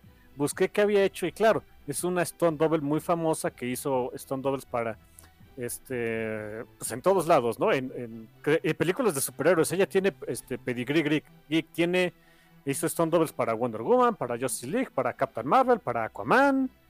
O sea, tú dime. No, o sea, de que tiene pedigrí geek, ñoño le sabe. Y, o sea, aquí obviamente no, no la vemos. Este, es más, doble reto. No hablas y no se te ve la cara. No. No, no, no, y tienes que, que este, demostrar que estás, en- que estás comunicando algo. Y me, encantó que de veras, a base de señas se, van entendiendo de, al principio de ahora le va como que, como que eres pachón, y después ahora le te enseño acá a pelear. Y cuando le estás regañando, o sea, dándole de, zapes porque no sabe pelear este, eh, con su palito raro, o sea, genial, de veras entendías lo que estaba diciendo el personaje. Por eso hasta busqué el, el crédito, dije, a ver quién era, ¿no? No, no, genial, es, es un detallito muy padre. ¿Sabes qué es más? Si, si, si yo tuviera el poder de hacer una serie de Star Wars, no solo hacía una serie de cortos con los Jaguars este, desvalijadores, también hacía una serie de cortos este, de, la, de los Tusken Riders. ¿Cómo han desarrollado esos personajes? Que eran un gimmick ahí chistoso de la primera película de Star Wars y se acabó. Y después Anakin mata a muchos, ¿no? Pero bueno. Exacto, y, y que hay muchas tribus de Tosken, ¿no? Aquí le tocó afortunadamente a Boba estar con una que lo acogió, ¿no? Sí, una que, que aparentemente era pachona. Este, digo, una serie así de cortos con personajes que no hablan. Eh, ¿Sabes qué? Dale algo así en, en animado para Tartakovsky. Uy, quedaría una cosa hermosa, la verdad, ¿eh? ¿Sí o no? O sea, está cantado, hombre. Sold. Ahí está el pitch. Ahí está el pitch. Así, oye, ¿cuál es tu pitch? Este, serie de cortos animados de los Tusken Riders que lo dirija este Tartakovsky. Ok, ten tu millón de dólares. Gracias, adiós. Ten tu millón de dólares y tráeme, y, y tráeme algo bonito, dijo, ¿no? de veras, ¿eh? Y fíjate, ahí también gran, o sea, todo ese, me gustó mucho, mucho, mucho todo ese, ese backstory con los Tosken, eh, que se los gana, que les enseña a defenderse de los Pikes, o sea, ahí empezamos a ver el conflicto con los Pikes que eh, esta onda del tren, muy Lawrence de Arabia, por cierto. O sea, gran referencia a Lawrence de Arabia, todas esas secuencias. Eh, La verdad es que sí, ¿eh? cañón, o sea, súper, eh, o sea, muy, muy bien, muy bien trabajadas, con mucho cariño para ese tipo de, de, este, de, de películas. Eh, me encanta cuando se, se roba los, se roba los speeder bikes a, este, a, a los, a los Nicto y este, que les quiere explicar así de, eh, you ride it like a Banta, ¿no? Eh, Se me hizo así como, hasta tierno se me hizo ahí el Boba Fett, así de, pues como puede se da a entender. Y honestamente pensé como Tatanka Búfalo, ¿no? Sí, este, bail- eh, danza con, con bantas, claro. Exacto. Eh, toda esa secuencia del tren se me hace muy bien hecha.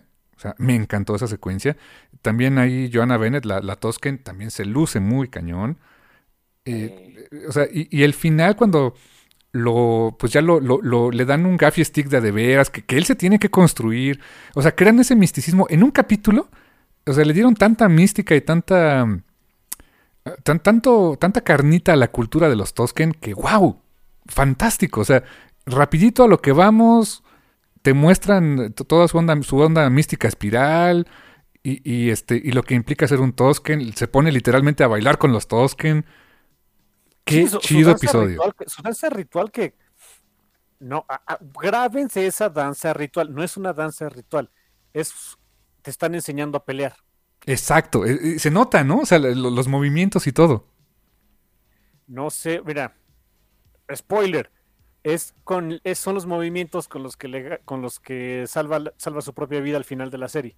Exactamente, o sea, muy, muy bien construida esa parte. Eh, e- esa toma final del episodio en el que se va alejando la cámara cuando ves a los Tosken eh, ba- bailando, entrenando al mismo tiempo, es preciosa. O sea, la verdad, eh, y, y de alguna manera sí sientes ese- esa, esa sensación de que Boba Fett se estaba reconstruyendo a sí mismo y estaba obteniendo una vida, ¿no? Sí, sí, sí. se te- a mí se me, se me enchinó el cuero. Ah, qué, qué buen capítulo, qué, qué buena escena. No, otra cosa. Y nos lleva eso al capítulo número 3, que es vuelve Robert Rodríguez a la Ah, dirección, que se llama Las calles de Mos se Espa. pone- Se pone feo el asunto. Sí. Eh, híjoles, porque, pues, bueno, en el presente, eh, ¿qué pasa? Vemos que Fett, otra vez, no le sabe a eso de ser Damio. Ni tantito. Llega un dude a decirle, oye, pues es que nos están quitando el agua y mira, está la bronca. Y, y bueno, algo que me gustó es que a, a quien, les, quien estaba, según, robándoles el agua, pero no tanto porque les robaron, sino porque el otro era un usurero, que era esta banda de mothers, o sea, o de mods que le llaman, ¿no? Estos chavos, estos jóvenes, que son, pues, este, una pandillero, pandilleros con vespas, yo le digo así, o Power Rangers, porque tienen muchos colorcitos. Porque son color coded, o sea, y lo agradezco, porque dije, ah, sí es la roja, es el azul y así. Así, me queda clarísimo, ¿no? Eh, es de, pues mejor chambén para mí. Ahí sí dije, ok, ya estás aprendiendo, dude. Estás solito, tienes unos marranitos y, este, y a Fennec, tráete más, gen- tráete más banda, ¿no? Los marranos y Fennec, pues sí, sí, estaba la banda. Y este, y, um, y pues, y, y es- y esa parte me, me gustó. eh, está el- está- Sí, adelante, adelante. eh, eh, eh, esa parte a mí me gustó, o sea, el... Le decía a mi hermano por ahí fuera del aire, de que cuando una, una sobre todo, es, es, una- es algo que una serie de televisión, una, una historia contada en capítulos se puede dar el lujo porque tienes más tiempo, que es ver a qué se dedica el ciudadano de a pie en un mundo como Star Wars. De verdad es que es algo que me encanta porque en lo que yo he visto, que son básicamente las películas y se acabó, y bueno, y la serie del Mandaloriano, em, y es más, hasta en los cómics, la verdad es que la vida del ciudadano de a pie se ve poco, muy poco. Sí. Y, eh, y me gustó ver, o sea, pues ese detallito, ¿no? De que, oye, hay bandas de squinkles que viven en la pobreza, que, que se visten muy distinto a los mugrosos de Tatooine, que su- sus gustos en, en ropa y en mods y en vehículos son muy distintos. O sea, ver, ver si que, qué se dedica la chaviza en general. Miren, no aporta si quieren nada, eh, o sea, a, al- a- la historia en general, ni mucho menos, pero son detallitos que a mí me encantan. ¿eh? De veras me encanta ver ese tipo de cosas. Y el, y el que sea un, O sea, en un mundo donde existen los este, hechiceros espaciales que utilizan este, espadas fluorescentes y, y hay pistolas láser y demás, te, te, aterrizan mucho el que, pues sí, los, ahora sí que los chavos van, van, a ser, van a tener su propia subcultura y pues nada tiene que ver con lo que nosotros habíamos visto de Star Wars, ¿no? No se visten como Luke o como, o como la princesa Leia, ni mucho menos, porque pues esos ya están viejos, ¿no? Esos ya que... Pues sí, en ese sentido sí. Lo único es que a mí sí me brincaba mucho el que estuvieran tan limpiecitos en ese ambiente, pero bueno. Quizás esa era su rebelión. Nosotros sí nos bañamos. ok, más de eso, por favor. Sí, no, o sea, bañense. Bueno, es que está cara al agua, ¿no? Pues bañense en tierra, hombre. Oye, sí es cierto, o sea, darse baño diario en Tatooine es un lujazo, ¿no? Sí, por eso te digo, a mí se me hace que se daban baños de arena. Pues man que sea, ¿no? algo es algo. En este capítulo pasan dos cosas también muy fuertes. Una, vemos en el pasado que toda esa felicidad que, ya tenía este Boba Fett eh, con los con los Tosken en esa vida que estaba construyendo, se va muy rápido al diablo cuando él pues quiere a nombre de los Tosken este decir, pues estas son mis tierras, no te metas con, con nosotros, va a reclamarle a uno de los Pikes. Y le dice, "No, pues está bien, pero otra una banda nos dijo que pues ya también está bajo su protección y pues no no vamos a pagar doble, ¿no?" Y regresan y ve a su tribu masacrada. Eh, y dices, ok, eso lo va a llevar por un camino bastante oscuro, ¿no? Pero resulta que no, o más o menos, o él pensaba que sí, terminó por ser no. sí, exactamente. Es, un detalle padre porque si hubiera como que caído de, ah, el demonio, me vuelvo a hacer este cazarrecompensas y, o, hacer acá el, el, mala leche de todos, ah, hubiera sido una regresión no sé, quizá con más tiempo hubiera sido interesante, pero pues eran nada más siete capítulos. Siete. así, que pues, no, no podemos regresar a eso. Ah, me, gustó que como que ya lo había, ahora sí que lo educaron bien los Tusken Riders en sus años este, ya de viejo, así que ya no regresó a ser el mismo Boba Fett de antes, ya no podía. Y no le dio tiempo también, ¿eh? Ahorita en el capítulo 4 vemos un poco más de eso, no le dio tiempo y no quería. Porque tenía, ya tenía una, idea muy, eso sí, tenía una idea muy clara. Venganza, ¿no? Ah, no, sí, sí, sí, es, la motivación es la más sencilla del mundo.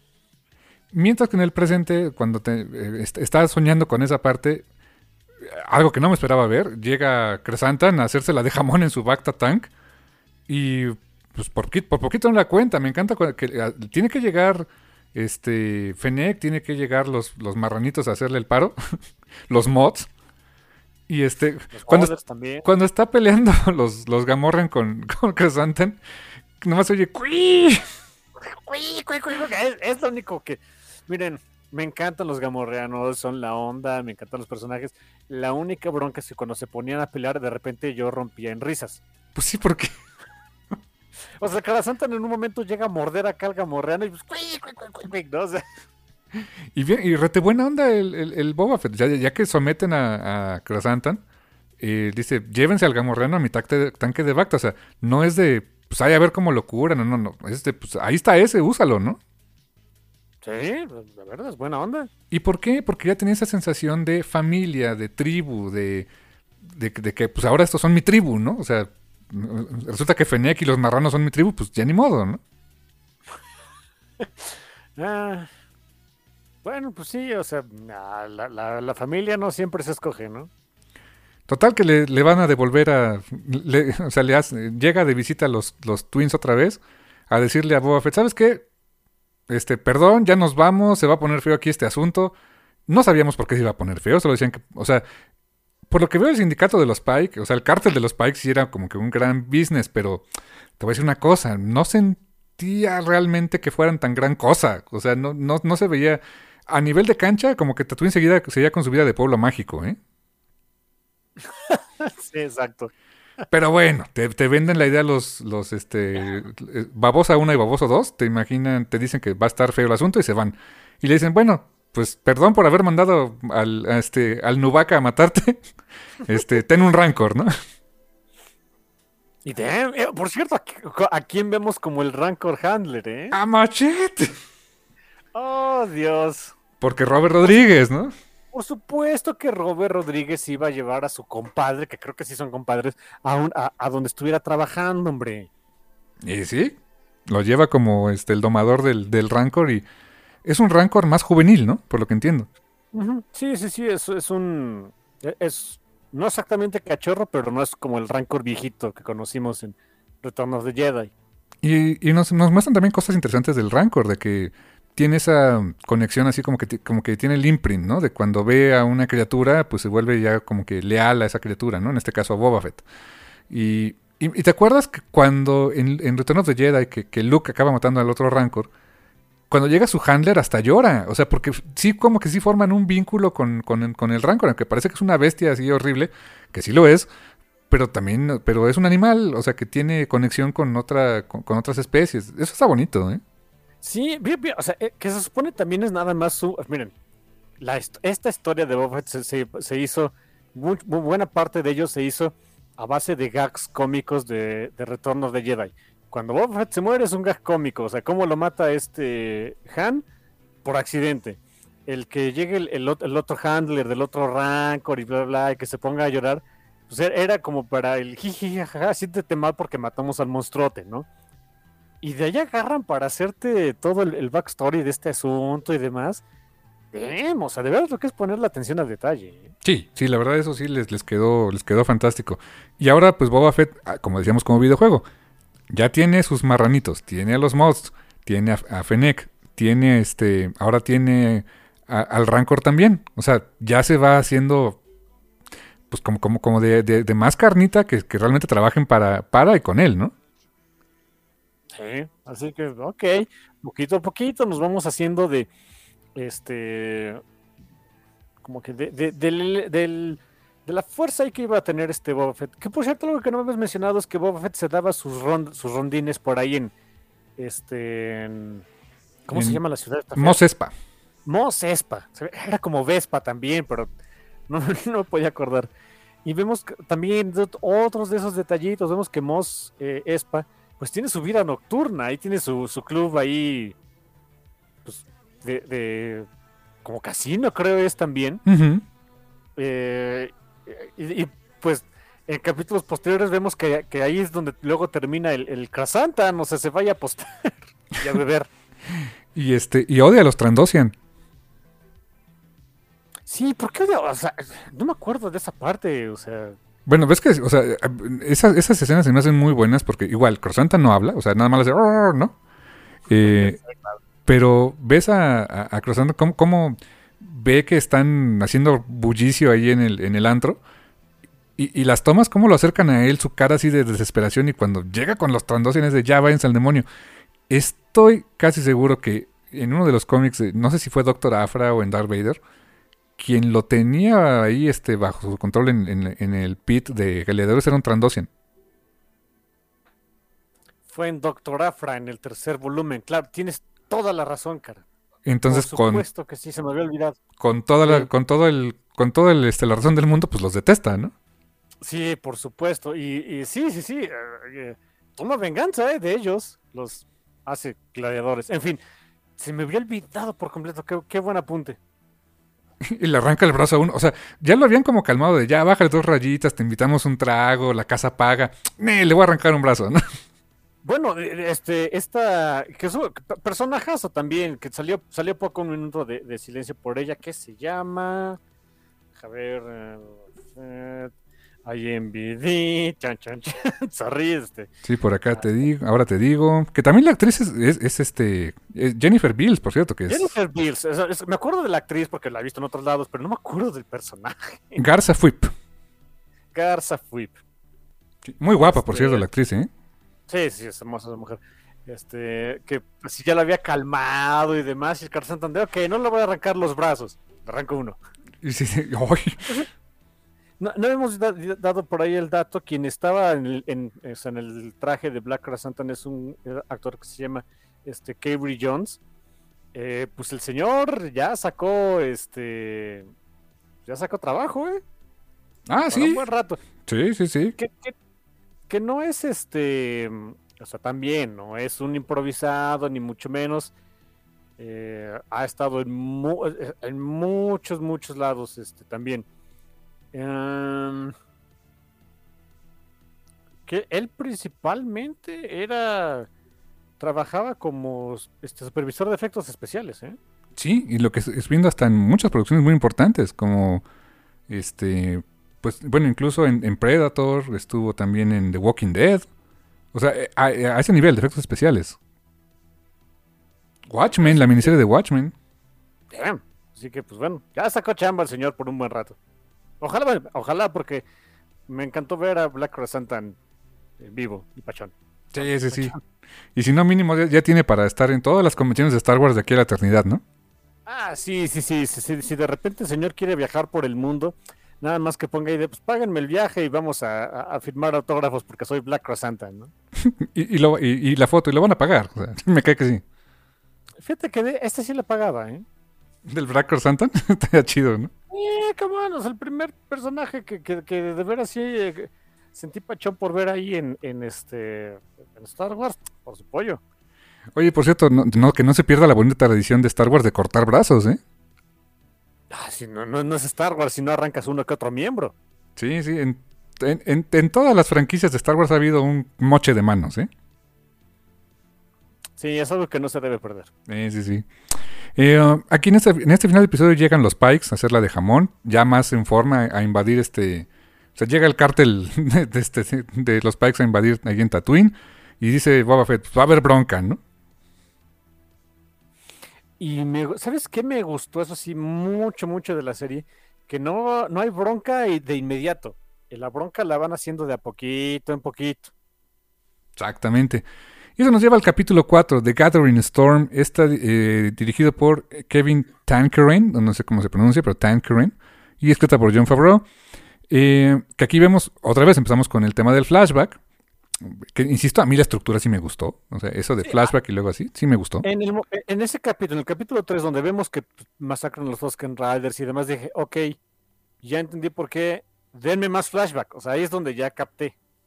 Y aquí vemos flashback muy interesantes porque eh, empiezan a, hilar los momentos en los que el la serie de Mandalorian se enlaza con esto. Eh, en flashback vemos en retrospectiva cuando, eh, el- cuando este pistolero, que no me acuerdo cómo se llama, que salió en la primera temporada de Mandalorian, le dispara a Fennec, la ha dejado ahí por muerta, y llega Boba Fett a salvarle la vida. Se la lleva con uno de los mothers y ahí por eso le ponen tripas de metal y toda la onda, ¿no? Literal, tripas de metal, ¿eh? Y luego también este, vemos que junto con, con Fennec van a tratar de recuperar el, este, el Slave One. Aquí le dicen Fireship, que Fire, Fire Spray Gunship, que es, es el tipo de, de nave. Que le llaman Slave One, pues es otra cosa, pero creo que ahí a Disney le da frío de llamarle Slave One, no sé por qué. Ah, suena feo, ¿no? La verdad que suena feito. Pero pues es la misma nave. O sea, y sí, la, la logra recuperar. ¿Y qué hace? Para, y una vez que, que la recupera, ¿qué hace? Pues a, a fregarse a los Nicto que él consideraba, o él le habían hecho creer que es el que habíamos sacado a su tribu, ¿no? Sí, sí, exactamente. Ah, y eso me gustó, o sea, no, no tierran reparo de matarlos y se acabó, ¿no? No, así, este, a sangre muy fría, ¿eh? Aunque te voy a decir que muy en mi interior era de, te están viendo la cara, te están viendo la cara, no fueran ellas. Sí, bueno, e- es Star Wars, dude, o sea, no es el... no iba a ver acá la gran revelación estilo, no sé... Game of Thrones o algo así, ¿eh? No. Y, aquí hay dos puntos también que. Uno que sí dije. ¿Qué vole? A ver, o, o se les fue el avión, o, cómo me quieren justificar este rollo. Porque con todo y el. Con todo y el Slave One y con Fennec a bordo, dice, vamos por mi armadura. ¿Y a dónde se van? Al Sarlacc. Y dice, ha de estar allá abajo. O sea, neta no se acordaba que los Jaguars se, se la volaron. Pues yo digo que no. O sea, como que estarías muy mal, o qué onda, te, lo- o, o, o, qué- o cómo, cómo se te ocurrió que... Pero, en fin, o sea, esa parte sí me brincó bastante. Y otra, que este es un... eh, aquí quisiera hacer un apunte de un tremendísimo error de traducción. Ok. Porque yo no sabía, o sea, hasta que un amigo por ahí lo posteó. Y, y lo posteó muy seguro de sí. Que en su, en, según lo que, había lo que él había entendido, que Boba Fett pasó cuatro años metido en el Sarlacc. Y dije, ¿qué? Digo, ¿cómo? Y dice, no, es que sí, los mantiene vivos el Sarlacc. Para... O sea, no se me hacía lógico por ningún sentido. Eh, y ya después entendí por qué. Porque resulta que tanto en la versión doblada al español y en el subtítulo en español, eh, pequeño apunte, yo cuando he visto la serie la he visto en inglés y, a lo mucho subtitulada en inglés. O sea, no, no la había visto en español. Y me puse a, buscar ese mismo capítulo y a ver cómo lo habían traducido. Cuando Boba Fett le está contando este, un poco de su historia a, a Fennec, le dice, I was down there all those years ago. O sea, hace tantos años, o sea, hace años. Y como lo tradujeron fue, estuvo allá abajo durante todos esos años. Ah, no, pues no. Grave error, o sea, les dan a entender como, como que eh, realmente pasó cuatro años en el Sarlacc. ¿Cómo hubiera sobrevivido? O sea, no hay manera que hubiera sobrevivido cuatro años dentro del... O sea, a lo mejor el cadáver se lo iba comiendo de a poquito, supongamos, ¿no?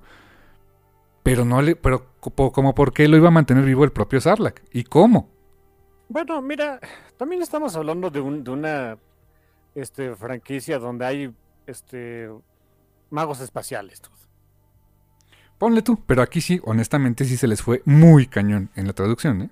Sí, bueno, pero, exacto, aquí no es, no es de que, o sea, sea parte de, del guion de, oye, los mantiene ellos por whatever, no, no. Simplemente fue un error de, traducción ahí de, oh, damn. Sí, sí, sí, pero sí, no, no, no, o, sea, realmente el diálogo no decía eso, eh, no, no pasó tanto tiempo ahí, o sea, y eso, eso da pie a entender de, de que, pues, el tiempo que pasó con los Banta no fueron tres días, ¿eh? Con los Bantas, con los Tonsken, perdón. sí, ¿no? Sí, pues por eso, con los por eso les agarró cariño. Ajá, exacto, o sea, se volvieron su familia, ¿no? Su tribu. Sí, muy importante. Sí, sí, sí. Y, um, ahí que este, ¿qué sucede después? Ah, sí, pues este ya como que por fin ya, ya sale, ahora sí ya bien curado, ya no necesita el tanque de Bacta. Y, um, y pues eh, en, un, banquete, pues llama a los demás, este, a, los demás líderes de la mafia y así de, pues, este, los Pikes van a venir aquí, va a haber una bronca, ustedes nomás no se metan y déjenme trabajar. Dicen, bueno, va. Después de que los amenaza con echárselos al rancor, ¿no? Sí, este, eh, eh, es una buena técnica de negociación. Sí negocio con ustedes, pero este, tengo un rancor gigante ahí que se los pueda comer si no me hacen caso. Sí. Sí, básicamente eso. Y, o sea, eh, eh, en esos términos, pues ya se van estos líderes criminales y pues se queda Boba Fett preocupado ahí con, con esta Fennec de, pues, o sea, sí somos machos, pero no somos muchos, ¿no? Necesitamos, estamos gente, ¿no? en mi cabeza fue un diálogo como el de Homero de, este, el dinero compra mucho maní, o sea, porque... le, dice este eh, Boba Fett a, a, a Fennec de pues eh, créditos no nos faltan, pero no tenemos este, mucho músculo. Pues el dinero compra músculo, ¿no? Si el dinero puede, se intercambia productos y servicios, entre ellos músculo. Ah, ¿Y qué se oye de fondo? La música del mandarín. Y dices, ok. ok. No, yo, estaba así de, vamos a hablar de mandarinas. Dije, no, no, me esperaba ver eso, honestamente, ¿eh? No, ni yo, ni, por tantito. Y empieza la temporada 3 del Mandaloriano.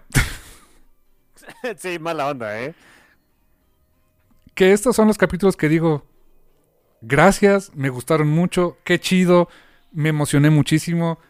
Eh, en palabras de un reviewer que vi por ahí, eh, él decía en inglés, decía, I feel spoiled, o sea, me, siento como muy consentidote, o sea, me dieron muchas golosinas, gracias.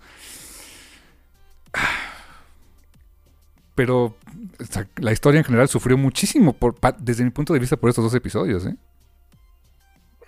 Pues eso dices tú, yo estoy súper a gusto. O sea, sí me gustaron, pero. O sea, todo lo demás que estábamos viendo también estaba bien chido. Eh, a ver, mira, es que te lo pongo así. La historia de, del Boba Fett y de, y de, que va a ser su, su berrinche contra los de Pike, ¿realmente te hubiera dado para siete episodios nada más de eso? Yo pienso que sí, y además desarrollando los otros personajes. A, Fennec, a los mods, este, a, los, de los, del, a bar.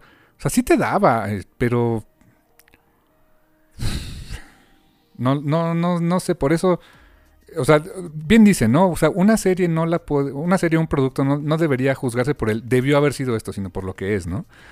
Eh, porque, pues sí, o sea, a lo mejor mi, mi deseo hubiera sido que pues, hubiéramos, hubiéramos visto más cosas de esas, pero, pero no fue así. Nos dieron estos dos capítulos que eh, eh, es mi, mi pelea interna de, pues sí me gustaron, pero, pero yo sentía que no venían al caso.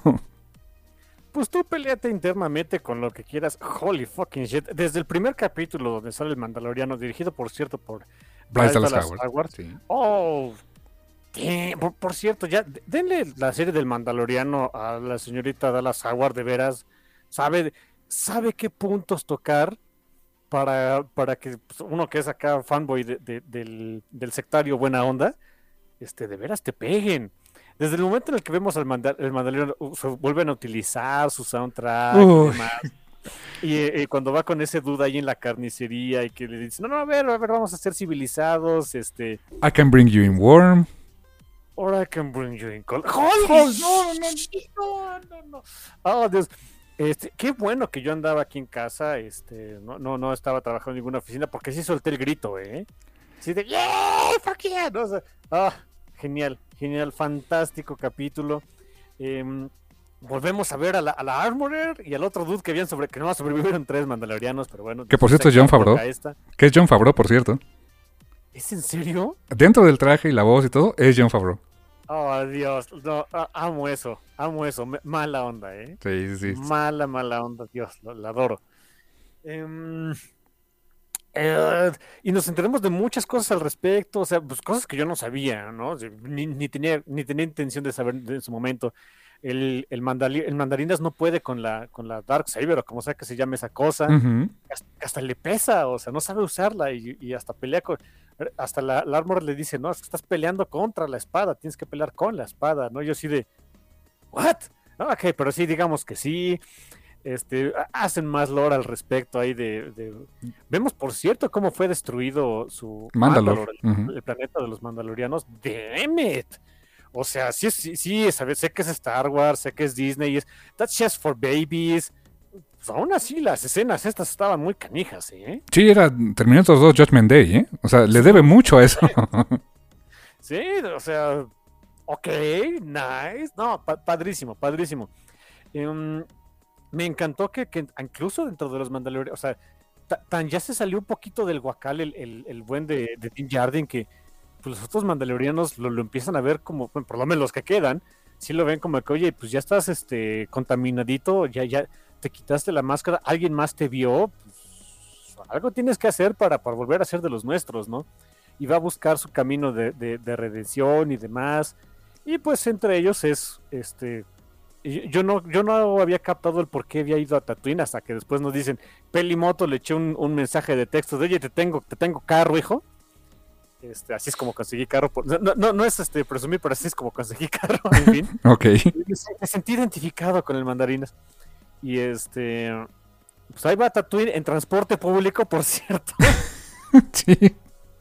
Y la sufre, la sufre el pobre hombre en el transporte público, por supuesto. O sea, siempre es un infierno, todos lo sabemos. Al menos puedes leer de repente, pero es un infierno.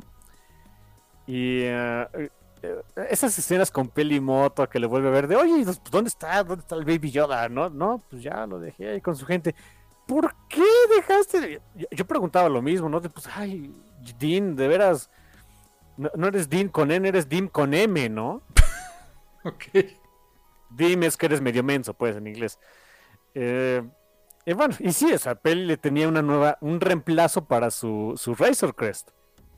Y cuando ve así de, bueno, ¿y dónde está la Razor, Crest que me, la Razor Crest que me prometiste? No, no, no. Dije que te tengo un reemplazo. Y cuando veo la nave que es, dije, ok, llevan varias veces que estas nuevas series de, de Star Wars me redimen mucho las primeras películas de Star Wars, así que, o sea, la- las, las precuelas, digamos, así que, ok, fine. Un Naboo Starfighter, holy fuck.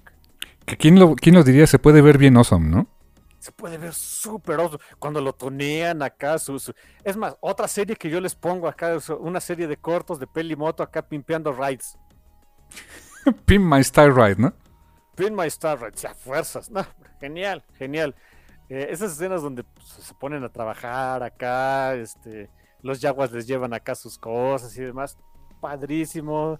El Dean Jardin otra vez, este, pues ya, ya, con, carro nuevo que se pone a estrenarlo. Oh, holy shit.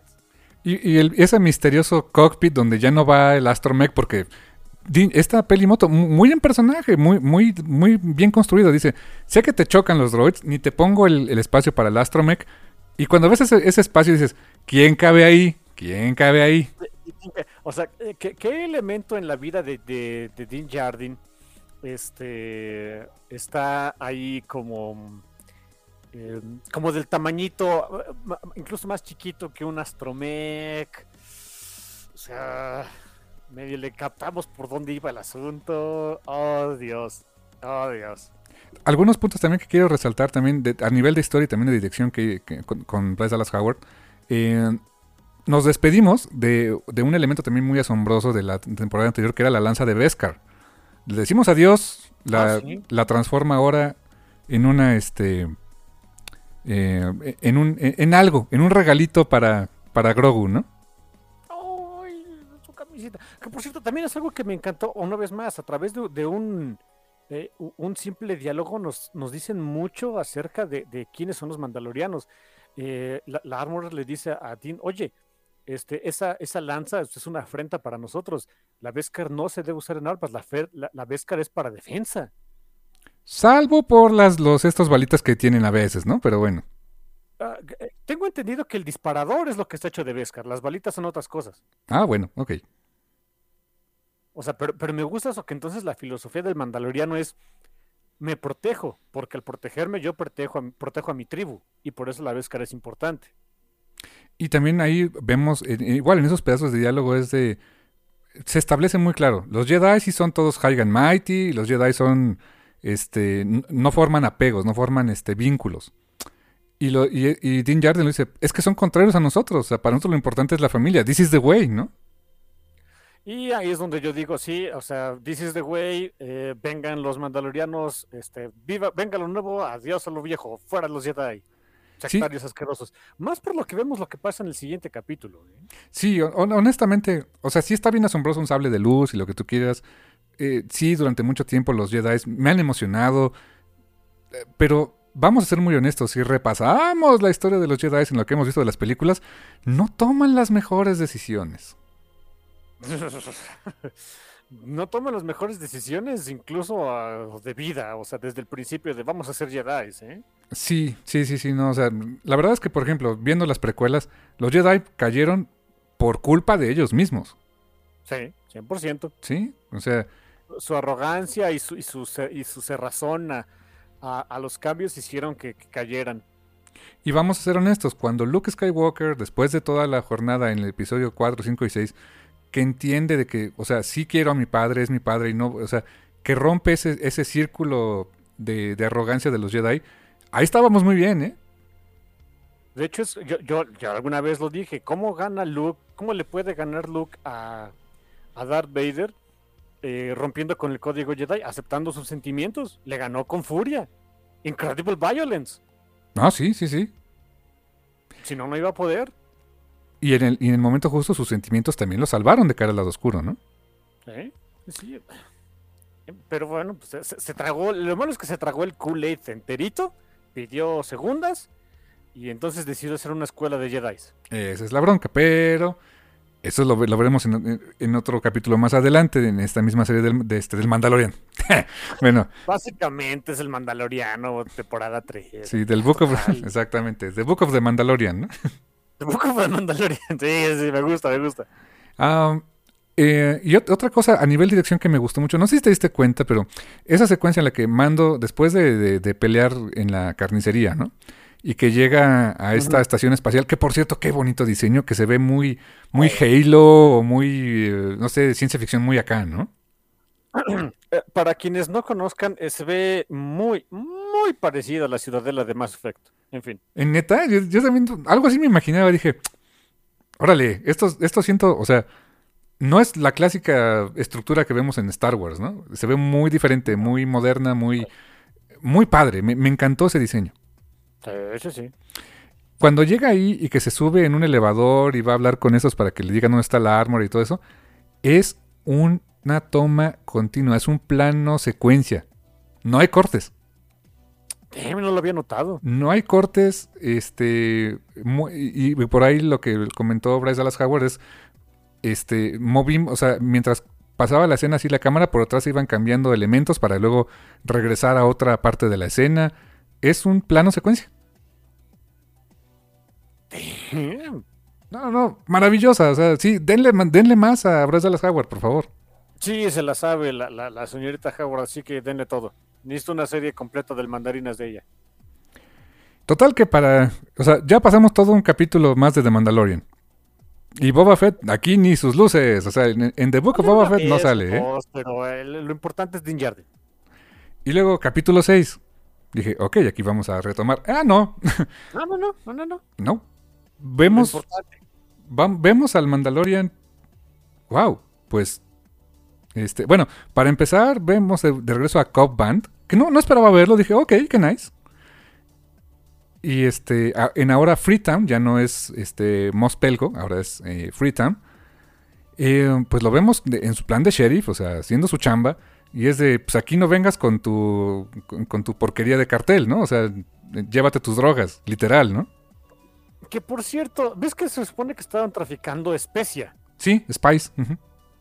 Ah, la única otra especie que yo reconozco en una propiedad intelectual de, de- de fantasía espacial, pues es en Dune y se ve igualita. Es con toda, toda la intención, carnal. Sí, ¿verdad? Sí. Sí, era así. Sí. Ah. Sí. Nice. Y, y por cierto, disclaimer, esto lo sé porque alguien me lo dijo. Yo no, lo, yo no he visto esa película y, y está al alcance de mis dedos, pero no de mi paciencia, porque a lo mejor algún día la veré, no sé. Que es la de Solo. Solo, a Star Wars Story, que es esa precuela donde Sí. salió Han Solo. Ahí sale lo de la Spice por primera vez. Ja, Ok. Y nada más por eso ya me dio ganas de curiosidad de verla, porque honestamente cuando salió en cines dije, me. Y cuando estuvo que, que- que ya está en Disney Plus dije, ah, pues un día que no tenga verdaderamente nada que hacer me la voy a poner a ver, ¿no? Ok. Mala onda, pero ok. Este. Perfectamente entendible, yo haría lo mismo. Sí, entonces pues, dije, bueno, no, pero mira, ya me dio curiosidad de ver dónde salió la especie. Dije, pues ahora le va. Vamos a ver qué show. Entonces, y si es con toda la intención de que sea acá el plagio shout out a, a Dune, entonces. Sí, o sea, Dune eh, es, es esa como tercera gran influencia que tiene en Star Wars y lo admite George Lucas desde siempre. ¿eh? Ah, ok. ¿Te Entonces, acuerdas, no por, ¿Te acuerdas, por ejemplo, en en Empire Strikes Back, cuando están en ese planetoide, en ese asteroide, que están dentro de un gusanote? Come on. Sí. Ah, claro, sí, los Sh- Shai Ulud, ok. ¿eh? ok. Soy lento a veces. Entonces, pues sí, eh, eh, tienes toda la razón. Va, es con toda la intención que sea ese, ese polvito loco, es de ahí. Y eh, es lo primero que vemos a Jacob Band este, este, lleve- diciéndole, pues llévate tus cochinadas de aquí. Y dijimos, esto se va a poner feo. Y de ahí cortamos a prácticamente todo un capítulo donde vemos de regreso a, este, a Grogu, a Baby Yoda. Y lo vamos entrenando con Luke. Con Luke Skywalker.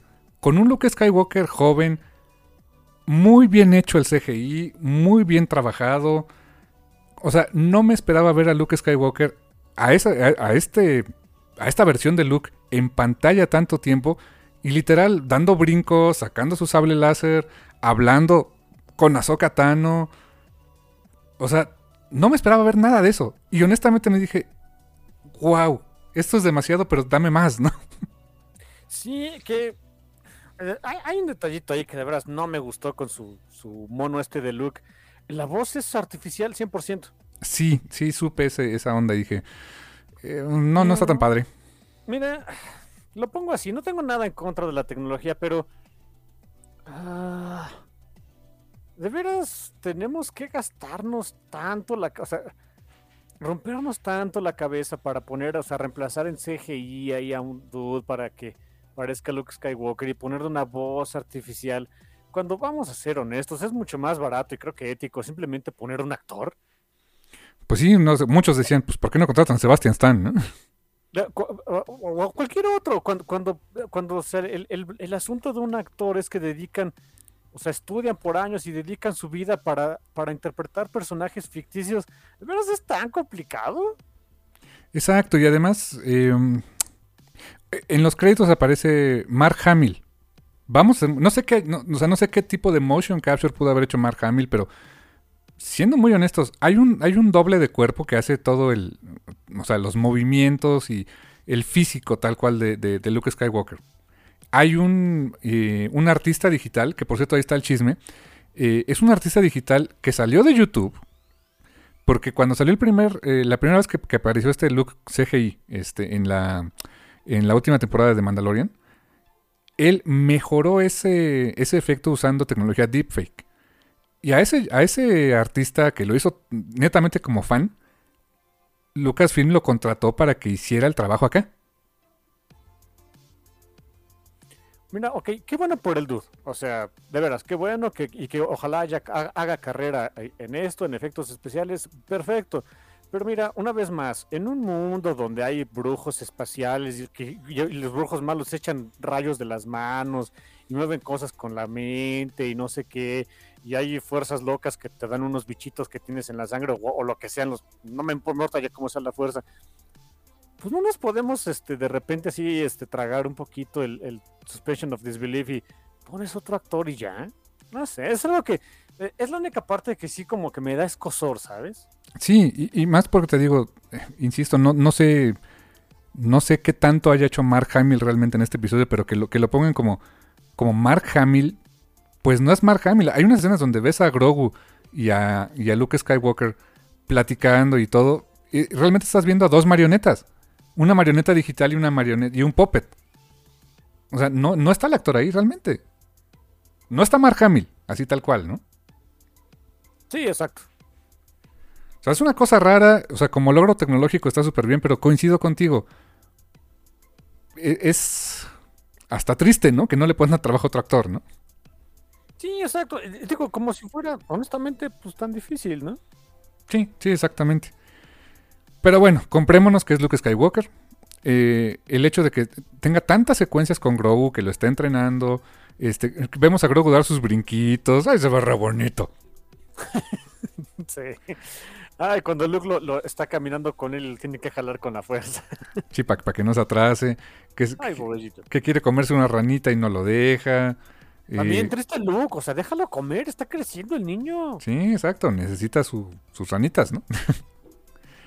y este... Y llega Din Djarin a ese, a ese planeta y, y se encuentra de hecho con Ahsoka Tano. Vemos otra vez a Rosario Dawson en su papel de Ahsoka.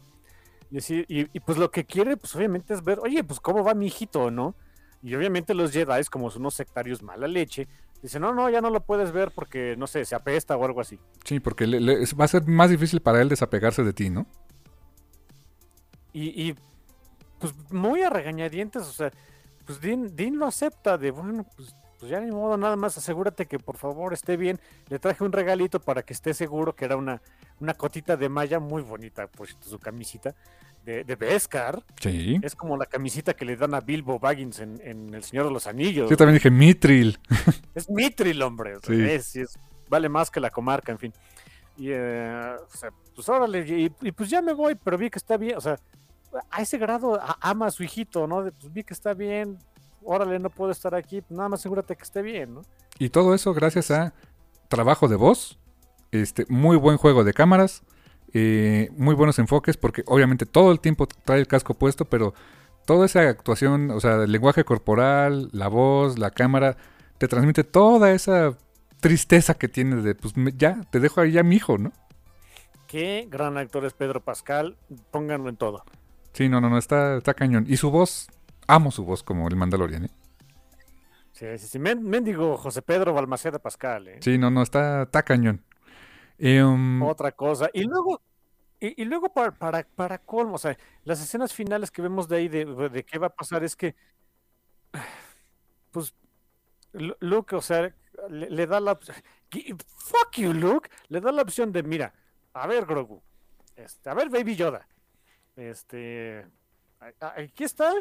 Este. Una, la camisita que te trajo tu, tu papá. ¿Cómo ves? Ah, pues está bien padre, ya me la quedo. Espérate, espérate. También aquí tengo un, un sable de luz que perteneció a mi maestro. Vea qué awesome, ¿no? Y saca acá el sable de luz de Yoda, que es pues, como navaja de bolsillo para él. sí, de Dice, hecho. ok, ¿cómo ves? Y el, el Grogu, no, hombre, pues ya, ya, de aquí soy, dame las dos. No, no, no, tienes que elegir. Pero el que elijas, con ese te quedas. Y eh, si eliges el sable de luz, te quedas conmigo y renuncias a todo lo anterior. Si eliges la, la camisita, este, te quedas con el mandaloriano y renuncias a todo lo que estoy enseñando. No que solo los Sith este, lidiaban en absolutos. bla, bla. Ok, es, a, a lo mejor esa lección se la saltó Luke o ya se la olvidó, pero. Fuck you, Luke. Fuck you, Jedi. Sí, la neta, o sea, Luke, no aprendimos nada, neta. Me- ¿Sabes qué? Se merece, se merece que se hayan extinto. Y qué bueno que Grogu no se fue con los sectarios malanda. Se quedó con el sectario buena gente. Sí, los sectarios que son como hippies, ellos sí se aman y toda la onda, ¿no? Exactamente. Sí, sí, sí, hay que ser sinceros. Y el Jin Din Jardin también pertenece a una secta, pero no es tan mala onda, ¿no? Y, y aparte, o sea, de- dentro de los sectarios hay razas, porque acuérdate que esta Boca Tan, que, que es de las apestaditas por, por este, por la, por la otra facción, pues ellos se quitan el casco y son más, más, más liberales, ¿no? Se supone que los apestados son los a los que pertenece Jin, ¿eh? Ah, sí, porque esos son los Perdón, sectarios, son, son los, este, los ortodoxos, ¿no? Sí, eh, eh, ellos son los ultras, pues. Que me encanta, en el otro capítulo, cuando, cuando esta, la, la armera le dice, no, pues ya no eres un mandaloriano y no sé qué, ya no aplicas, y así de, casi, casi, de, siéntese señora, somos tres, ¿eh? O sea, ni el caso. o sea, o sea, no se ponga espesa, quedamos tres, ¿no? Así de, ¿cómo puedo este, este, este, es- escarmentar? Y normalmente la respuesta era de no, no puedes y lárgate, pero es de, ah, sí, sí, hay una manera que me acabo de inventar. Este, tienes que hacer algo en nuestra planta de origen. o algo así. Así de, bueno, Sí, de, y de veras, ese ritual antiguo existía. Eh, por supuesto. eh, digamos que sí, tú ve a darle. Tú ve a darle y yo, yo busco el libro donde sale, hombre. Y luego también, Está por la mitad. anda. Los Simpson, ya me acordé. Oye, ¿eso está en el, en el libro del en el libro sagrado del Mandaloriano? Sí, sí, por la mitad. Ah, ok. Got it. Ok. También hay un detalle también cuando, cuando Luke le dice, pues aquí está el sable y no sé qué, eh, que le ofrece las dos cosas. Hay un momento donde también el muy sádico de Luke le hace recordar un tra- el, el gran trauma de su vida, que es la Orden 66. Oye, sí, también, ¿eh? Qué infeliz. Y, y ves la cara de, o sea, ves la cara de, de Grogu, de Baby Yoda, cuando ve las espadas de luz y los Jedi cayendo, o sea, bien inútiles. Eh, no es el mejor recuerdo y, y no lo vendes muy bien, Luke.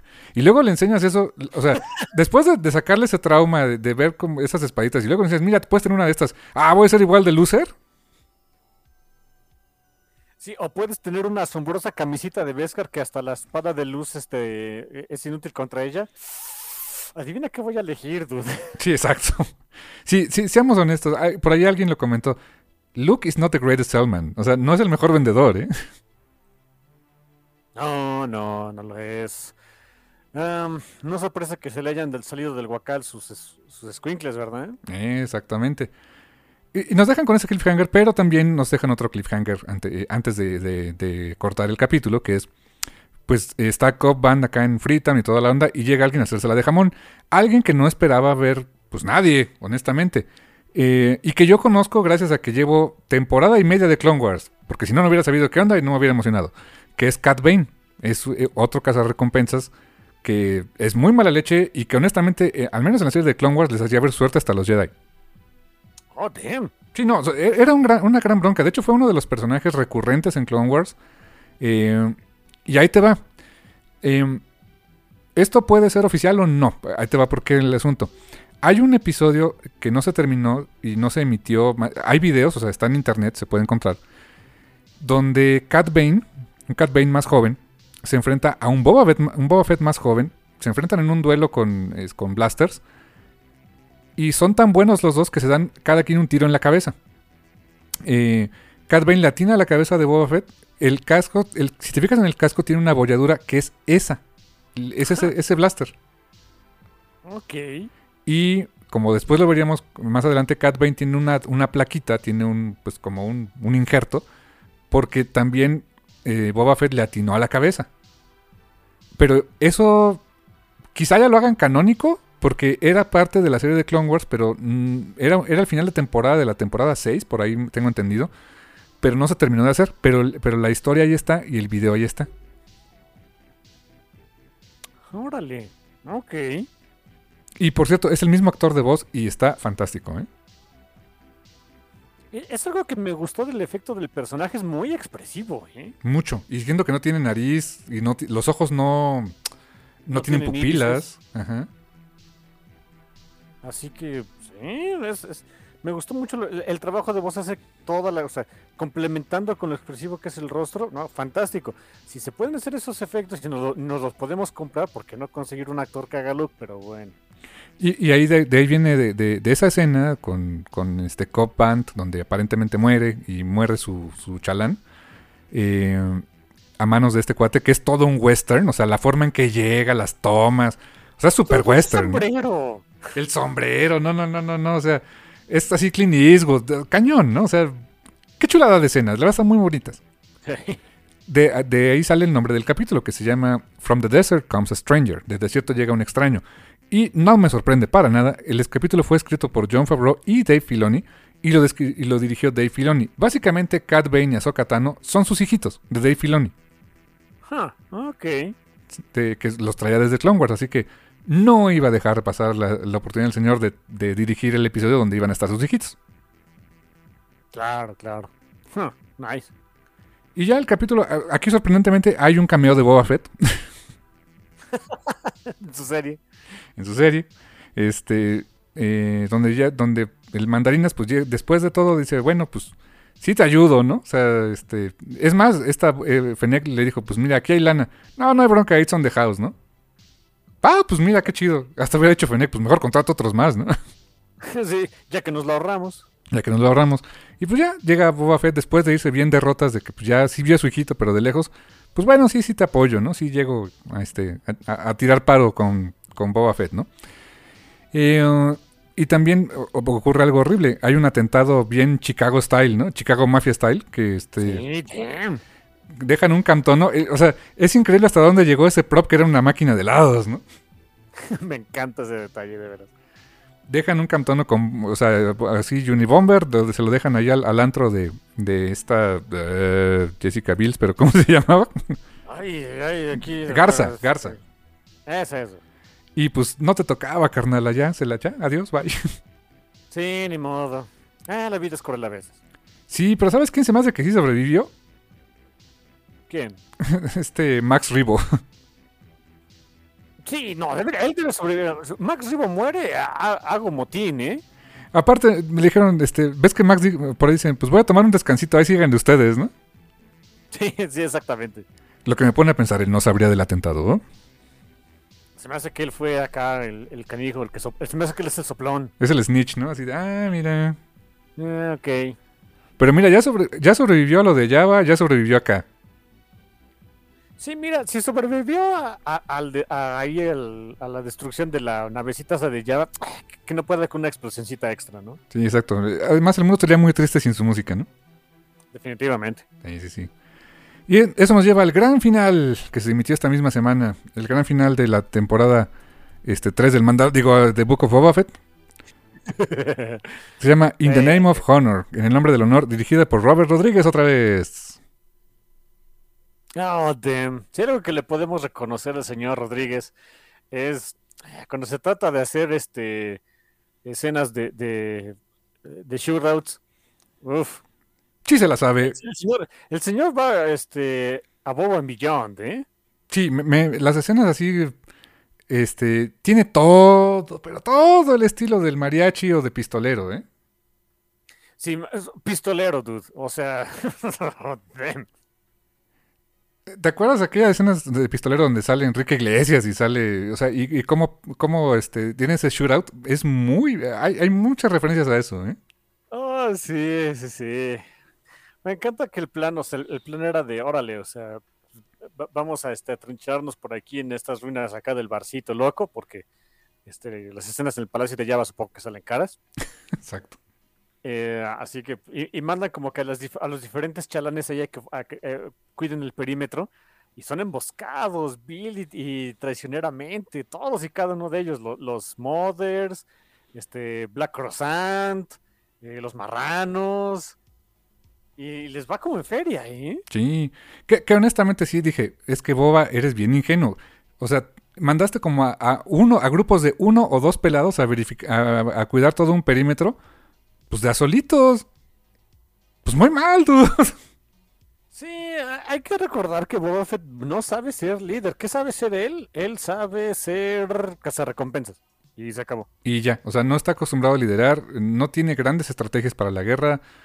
O sea, siendo muy honestos, y no lo digo con ninguna mala intención, es un personaje que no se la sabe. O sea, que es bastante inútil porque es un pez fuera del agua. Y es que de eso se trata la serie, de cómo va, agarrar, cómo va agarrando experiencia en eso. Sí, sí, sí. Aprende a la mala. Muy a la mala, ¿eh? Oh, sí, 100%. Y este, y, y sí, o sea, los emboscan horrible. Por cierto, este, eh, un, minuto de silencio por los gamorreanos. Ya. Eh, qué feo. Sí, pues, sí sentí feo. Yo, Yo sentí feo por mis marranitos. Me callan muy bien. Sí, y, luego pues se murieron regachos. o sea, la verdad fue muy feo. O sea, los tiraron al barranco y nada más oía el... ¡Oh, de mis marranos! En fin. ¿Sabes qué está más feo? Que al final ni los mencionan. Dije, oye, un funeralito, algo, ¿no? O sea. No, no, no, los hicieron carnitas para la celebración. Ah, sí, chale. Sí, no, no, no. Lástima por los, los marranitos. Me callan bien, me callan bien, la neta. eran la onda. Eh, ver pelear al Mandarinas y a, y a Boba Fett otra vez acá pateando traseros con sus, sus, misiles de la rodilla y todo eso, volando con su este con el jetpack. Qué buenas escenas de acción, me gustaron muchísimo, debo admitirlo, me gustaron mucho. Miren, o sea, querían ver que, que Boba Fett, o sea, fuera traseros. Cuando entra en su elemento, es un traseros. ¿Cuál es su elemento? Dispararle a la gente. Y lo hace muy bien. O sea, eh, eh, si, si, la queja de la, de la gente era de, oye, es que no vemos, no estamos viendo a Boba Fett ser patetraseros porque intentaba hacer algo que no era. En el momento en el que se pone a hacer lo que él sí sabe, ¿ya vieron qué fregón es? Oh, sí, sí, no, no, no. Y, me encanta que después llegan los de Freetown también a apoyar. Este, ese shootout también está muy bueno. Los mods también tienen sus buenos momentos. nada más que como dices, ¿no? La, la líder de los mods así de, pues nada más anda con un tirachinas, ¿no? Hijo, e-, esa es la única parte que me desesperó. De veras, hija, no podías, no sé, ir a, agarrar el, blaster de uno de los muertos, de los, por cierto, muchos muertos que dejaron por ahí, porque. Damn, ese tirachinas de qué te sirve, hombre. Que por cierto, el personaje se llama Drash. Drash, ah, ok. Así como que, pero bueno, de ahí en fuera bien, ¿no? Y me encanta que les fueron escalando el conflicto. Después de que llegaran todos estos, este, los Pikes a hacer la de jamón y las otras este, bandas también a, a, traicionar a Boba Fett, que se veía venir a leguas, pero bueno. Eh, cuando pues ya medio están como que salvando el asunto, traen a estos, a los, ¿les llaman Scorponex o algo así? Eh, por aquí viene el nombrecito de esta cosa. Scorponex. Que son como droidecas, pero muy en esteroides, ¿no? Así es la segunda versión del, del droideca. Ay, por cierto, obviamente Black, Black eh, Croissant sobrevive porque pues, es Black Chris Cross. Y, me encanta que el dude es. o sea. Eh, no es fácil matar al, al Croissantan, ¿eh? Sí, es, es, hardcore, ¿eh? Sí, sí, sí. Adoré el personaje más de lo que ya me gustaba. Lo que sí es que de repente se le olvidó. Había unas escenas en las que literal iba arrastrando la patita y hasta se le veía como dislocada y de repente ya estaba bien, ¿no? Sí, a mí se me hace que se estaba haciendo de no, no, ya, ya, ya me este. Eh, ya me dolió mucho, ya no puedo pelear. Y cuando llegan los, los este, Scorponex así de. Oh, fuck, este, a correr. No, que no puedes correr. Cállate. Cállate, cállate, te arranco un brazo, ¿no? Ándale, sí y bueno, eh, todo llega, o sea, y era muy lógico que íbamos a llegar a ese punto en el que pues faltaba que trajeran a otro de los elementos que ya nos costó trabajo introducir. El Rancor, o sea, llega Boba Fett montado en el Rancor a hacer la de jamón a los robotsotes. Y está bien, pero yo digo, ¿y la Slave One estaba de, en el taller o qué fregados? O sea, también hubiera servido, ¿eh? No sé, a mí me gustó que estuviera el Rancor porque entonces ya, ya, ya nos metemos a un a, un terreno que a mí me gusta mucho. Vamos a ponernos este Kaiju Brawl contra Robot Gigante. Y hubo eso, ¿eh? Así que, no sé. Yo estoy feliz. Y eso sí, el, el, bonito callback también a su primerísima aparición, aunque le duela a George Lucas, que sale montando una bestia. Sí, que dices que era en, un especial animado de qué? Del Holiday, del odiadísimo Holiday Special. ok. Y sale montando el Mythosaur, que el Mythosaur sí, sí lo mencionan en, lo, en The Mandalorian y creo que también aquí en estos capítulos de, de Boba, Boba Fett lo mencionaron. Ah, bueno, duélele a quien le duela. Por cierto, algo que no hemos mencionado es que por fin llega Peli, llega hasta Pelimoto ahí de, de Metiche. Este, y este, Dean Jardin se encuentra con Baby Yoda. Casi yo, no, no, casi. La verdad es que lloré. Lloré con las escenas. Qué escena tan más bonita cuando se reúne. O sea, cuando le dice, mira, te tengo una sorpresa. Y ves al Baby Yoda y este, oh my god, estás aquí. Y le brinca, o sea, con sus brinquitos que aprendió a dar ahí en este. En, en su, en su curso este, de verano que tuvo con Luke. Este, brinca hacia él, lo abraza y así de...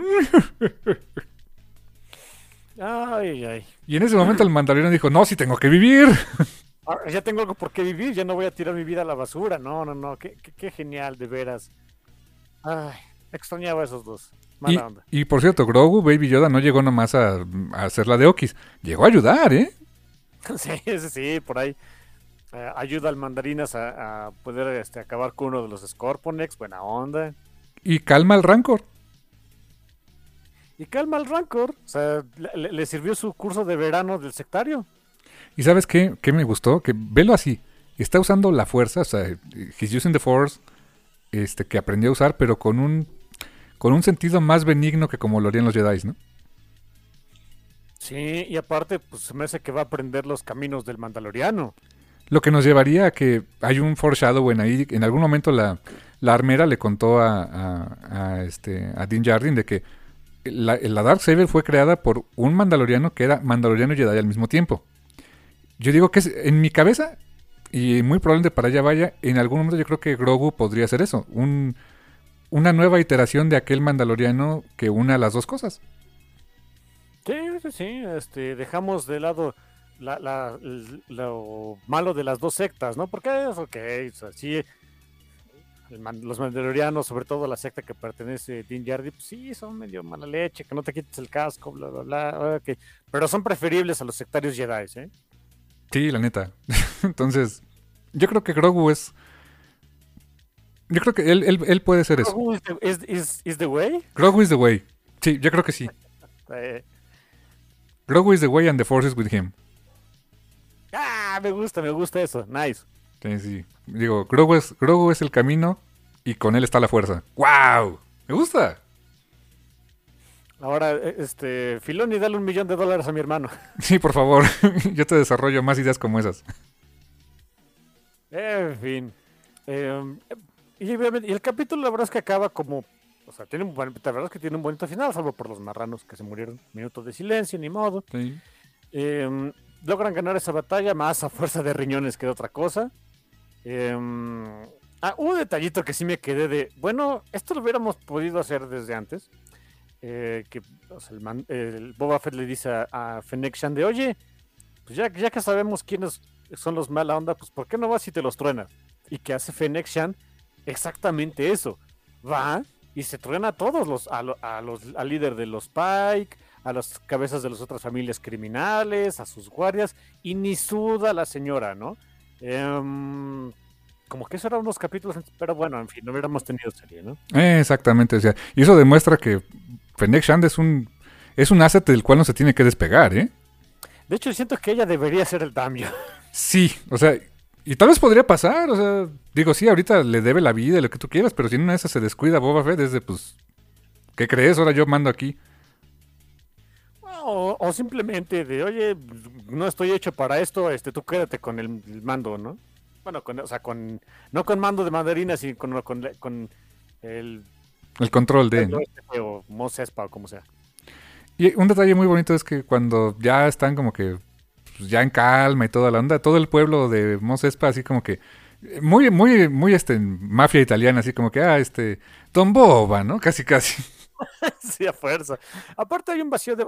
él llegó a, literalmente a llenar el vacío de poder, porque ya ni alcalde tienen, ¿eh?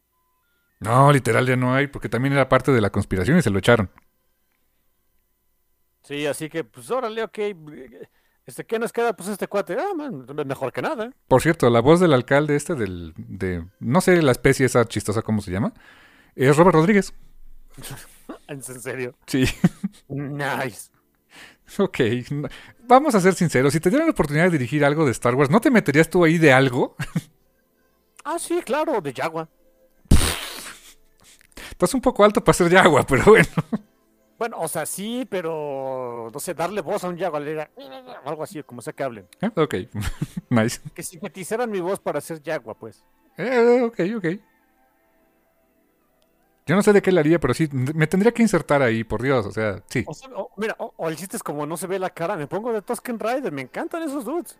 Ándale, ya te pones ahí nomás, "Ah, ah", ya, listo, ¿no? Sí, sí, sí, nada más ponga mi, mi, mi rebuzno y ya, con eso. Que sí era un rebuzno, ¿eh? Sí, sí, sí, literal, es, es un... Con otras cosas, pero sí era el sonido, el rebuzno de un burro. Pues bueno. Pues ok, está bien. Y, ah, Boba sí derrota a este, a Cat Bane, se vuelven a enfrentar. Lo derrota, lo derrota con el Gaffy Stick. Eso me gustó muchísimo. Se me hizo un gran callback a lo que dejamos abandonado durante dos capítulos, pero bueno. Teníamos que poner lo importante que es el mandarinas, ¿eh? Eh, ok, ok, insisto, yo, yo tengo mi corazón ahí este, dividido, pero, pero me gustó ese detallito. Me gustó que se enfrenta a Cat Bane usando sus viejos trucos de, de cazarrecompensas, no le sale, y la forma en que se salva la vida y acaba con él es con el Gaffy Stick de su herencia Tosken que, vamos, no, no, es no, no fue Tosken toda la vida, pero danza con bandas. Con sí, sí. Y, ahí se muere Cat Bane, por cierto. O sea, Filoni se atrevió a eso, ¿eh? Yo no estoy tan seguro, ¿eh? Bueno, sí, porque en- ah, es, es buen punto. Este, la escena extra, que ya sabemos que a Disney le encanta poner eso. Vemos que hay alguien ahí, este, lo dejaron en el, en el tanque Bacta. Y. ah, ¿Qué cosas va a pasar, no? Sí, exacto. Próxima serie es Robocop, ¿no? dejaron ahí al, al, al, al Marshall, ¿cómo se llama? Cop, Cop Band. Cop Band. Y no solo lo dejaron ahí a que se curara en el tanque Bacta, sino que le hablaron al al que le ayudó a, a Boba Fett a salvar la vida de Fennec de oye, tengo otro dude que se está medio muriendo, ¿qué tal si le haces algo? Va, voy a Va. sacar las tripas y ponerle cosas. Oye, era un disparo en el hombro. Tripas para afuera. Exacto. ¿Son necesarias quitar las tripas? Seguro, sí. Sí, por supuesto. Sí, sí, sí. Claro que sí, doctor Nick, ¿no? Exactamente. Hay- te digo, bonito detalle cuando ya todos están acá en paz y todo el rollo, que le, le dan una frutita, insisto, muy, mu- muy de película de gangsters, ¿no? O sea, le das como que, no quiere una fruta, señor Boba, como, "É- échamela, ¿no? Eh, ¿Y a quién le acaba dando el melón? ¿Es un melón espacial? Al, al, al, al- al croissant. al Crosantan. Porque ahora sí le damos algo al Wookiee. sí, ese es como que el reverse final de A New Hope, ¿no? Donde todos tienen medalla menos Chewbacca, porque... Porque Porque es el rarito. Ajá, exacto. Acá es de no, el único que recibe premio, que aunque sea una fruta, pero pues, es premio, es el, es el Wookiee. Está chido eso. Ah, está pachón. A mí me gustó mucho la serie, la disfruté muchísimo, me gustaba cuando llegaban los miércoles y podía ver los capítulos.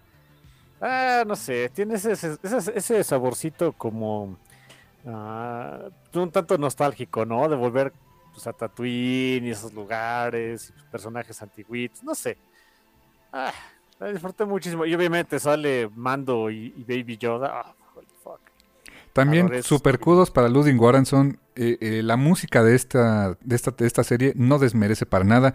Es diferente a la del Mandarinas. Eh, tiene ya temas muy específicos para Boba Fett. y funciona muy bien, ¿eh?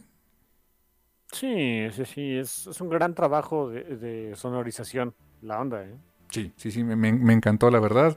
Eh, um, ah, hay, un- también una escena bien bonita cuando este eh, ya se va este, este mando con Bob, con este, con, con el bebé Yoda, exactamente en donde dijimos que iba a estar. Sí, en el, en el espacio ahí del Astromech. Y ahí está el baby Yoda así de. Está fregando de. No. Que no. Hasta que ya, bueno, ya a ver. A ver, vamos a darle velocidad. Y ay, bien. O sea, está bonito. O sea, ¿cómo te puedes enojar con eso? no? No, no se puede, ni Eh, modo. Entonces ya te... eh, otro de los grandes beneficios de haber visto este Book of Boba Fett es que vimos la reunión de Baby Yoda y, y, y Din Djarin y hacia nuevas aventuras para ver Mandaloriano temporada 3. Que por cierto está casi prácticamente confirmado. Por ahí más de un sitio lo, lo está mencionando. Que sería a finales de este año, ¿eh? Ojalá, Ojalá, y es probable, ya ves que normalmente se estrenaban en, esos, en, esos, en esas fechas. Sí, sí, por ahí en, en noviembre, diciembre se, espera que se estrene la temporada 3 de Mandalorian. ¿A dónde vamos a ir ahora? Pues quién sabe, yo creo que va mucho por el tema de la Dark Saber y ver qué onda con Mandalore y este pues el camino de Grogu.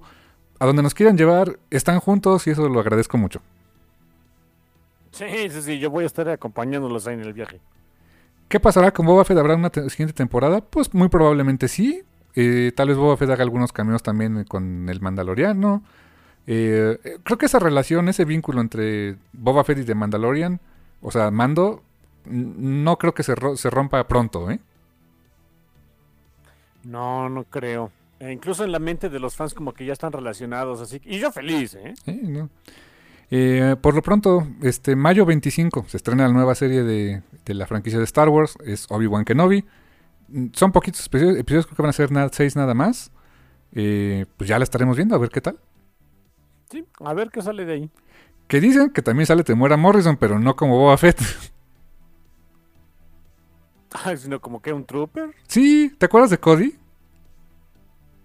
Uh, sí, no, no, ¿quién es ese? Es un trooper, es eh, uno, de los este, clone troopers que, que sale en episodio 3. Cuando están ahí en plena eh, batalla en, este, creo que era en, ¿cómo se llama el planeta esta? No, no era Kashyyyk, donde se enfrentó a Grievous. Que este, que Obi-Wan eh, llega con un ese comandante Cody, que no sé qué. Bueno, ese de Cody, por cierto, tanto en la Clone Wars de Tartakovsky como en Clone Wars, la otra serie, este, es un personaje importante. O sea, se vuelve gran amigo de Obi-Wan. Entonces, eh, por lo que se sabe, aparece Temura Morrison, pero no como Boba Fett, sino como Cody. Que es lo mismo, porque es un clon, ¿no? bueno, sí, más o menos, más o menos. Sí, sí, sí. Digo, un diferente carácter y todo, pero físicamente es lo mismo.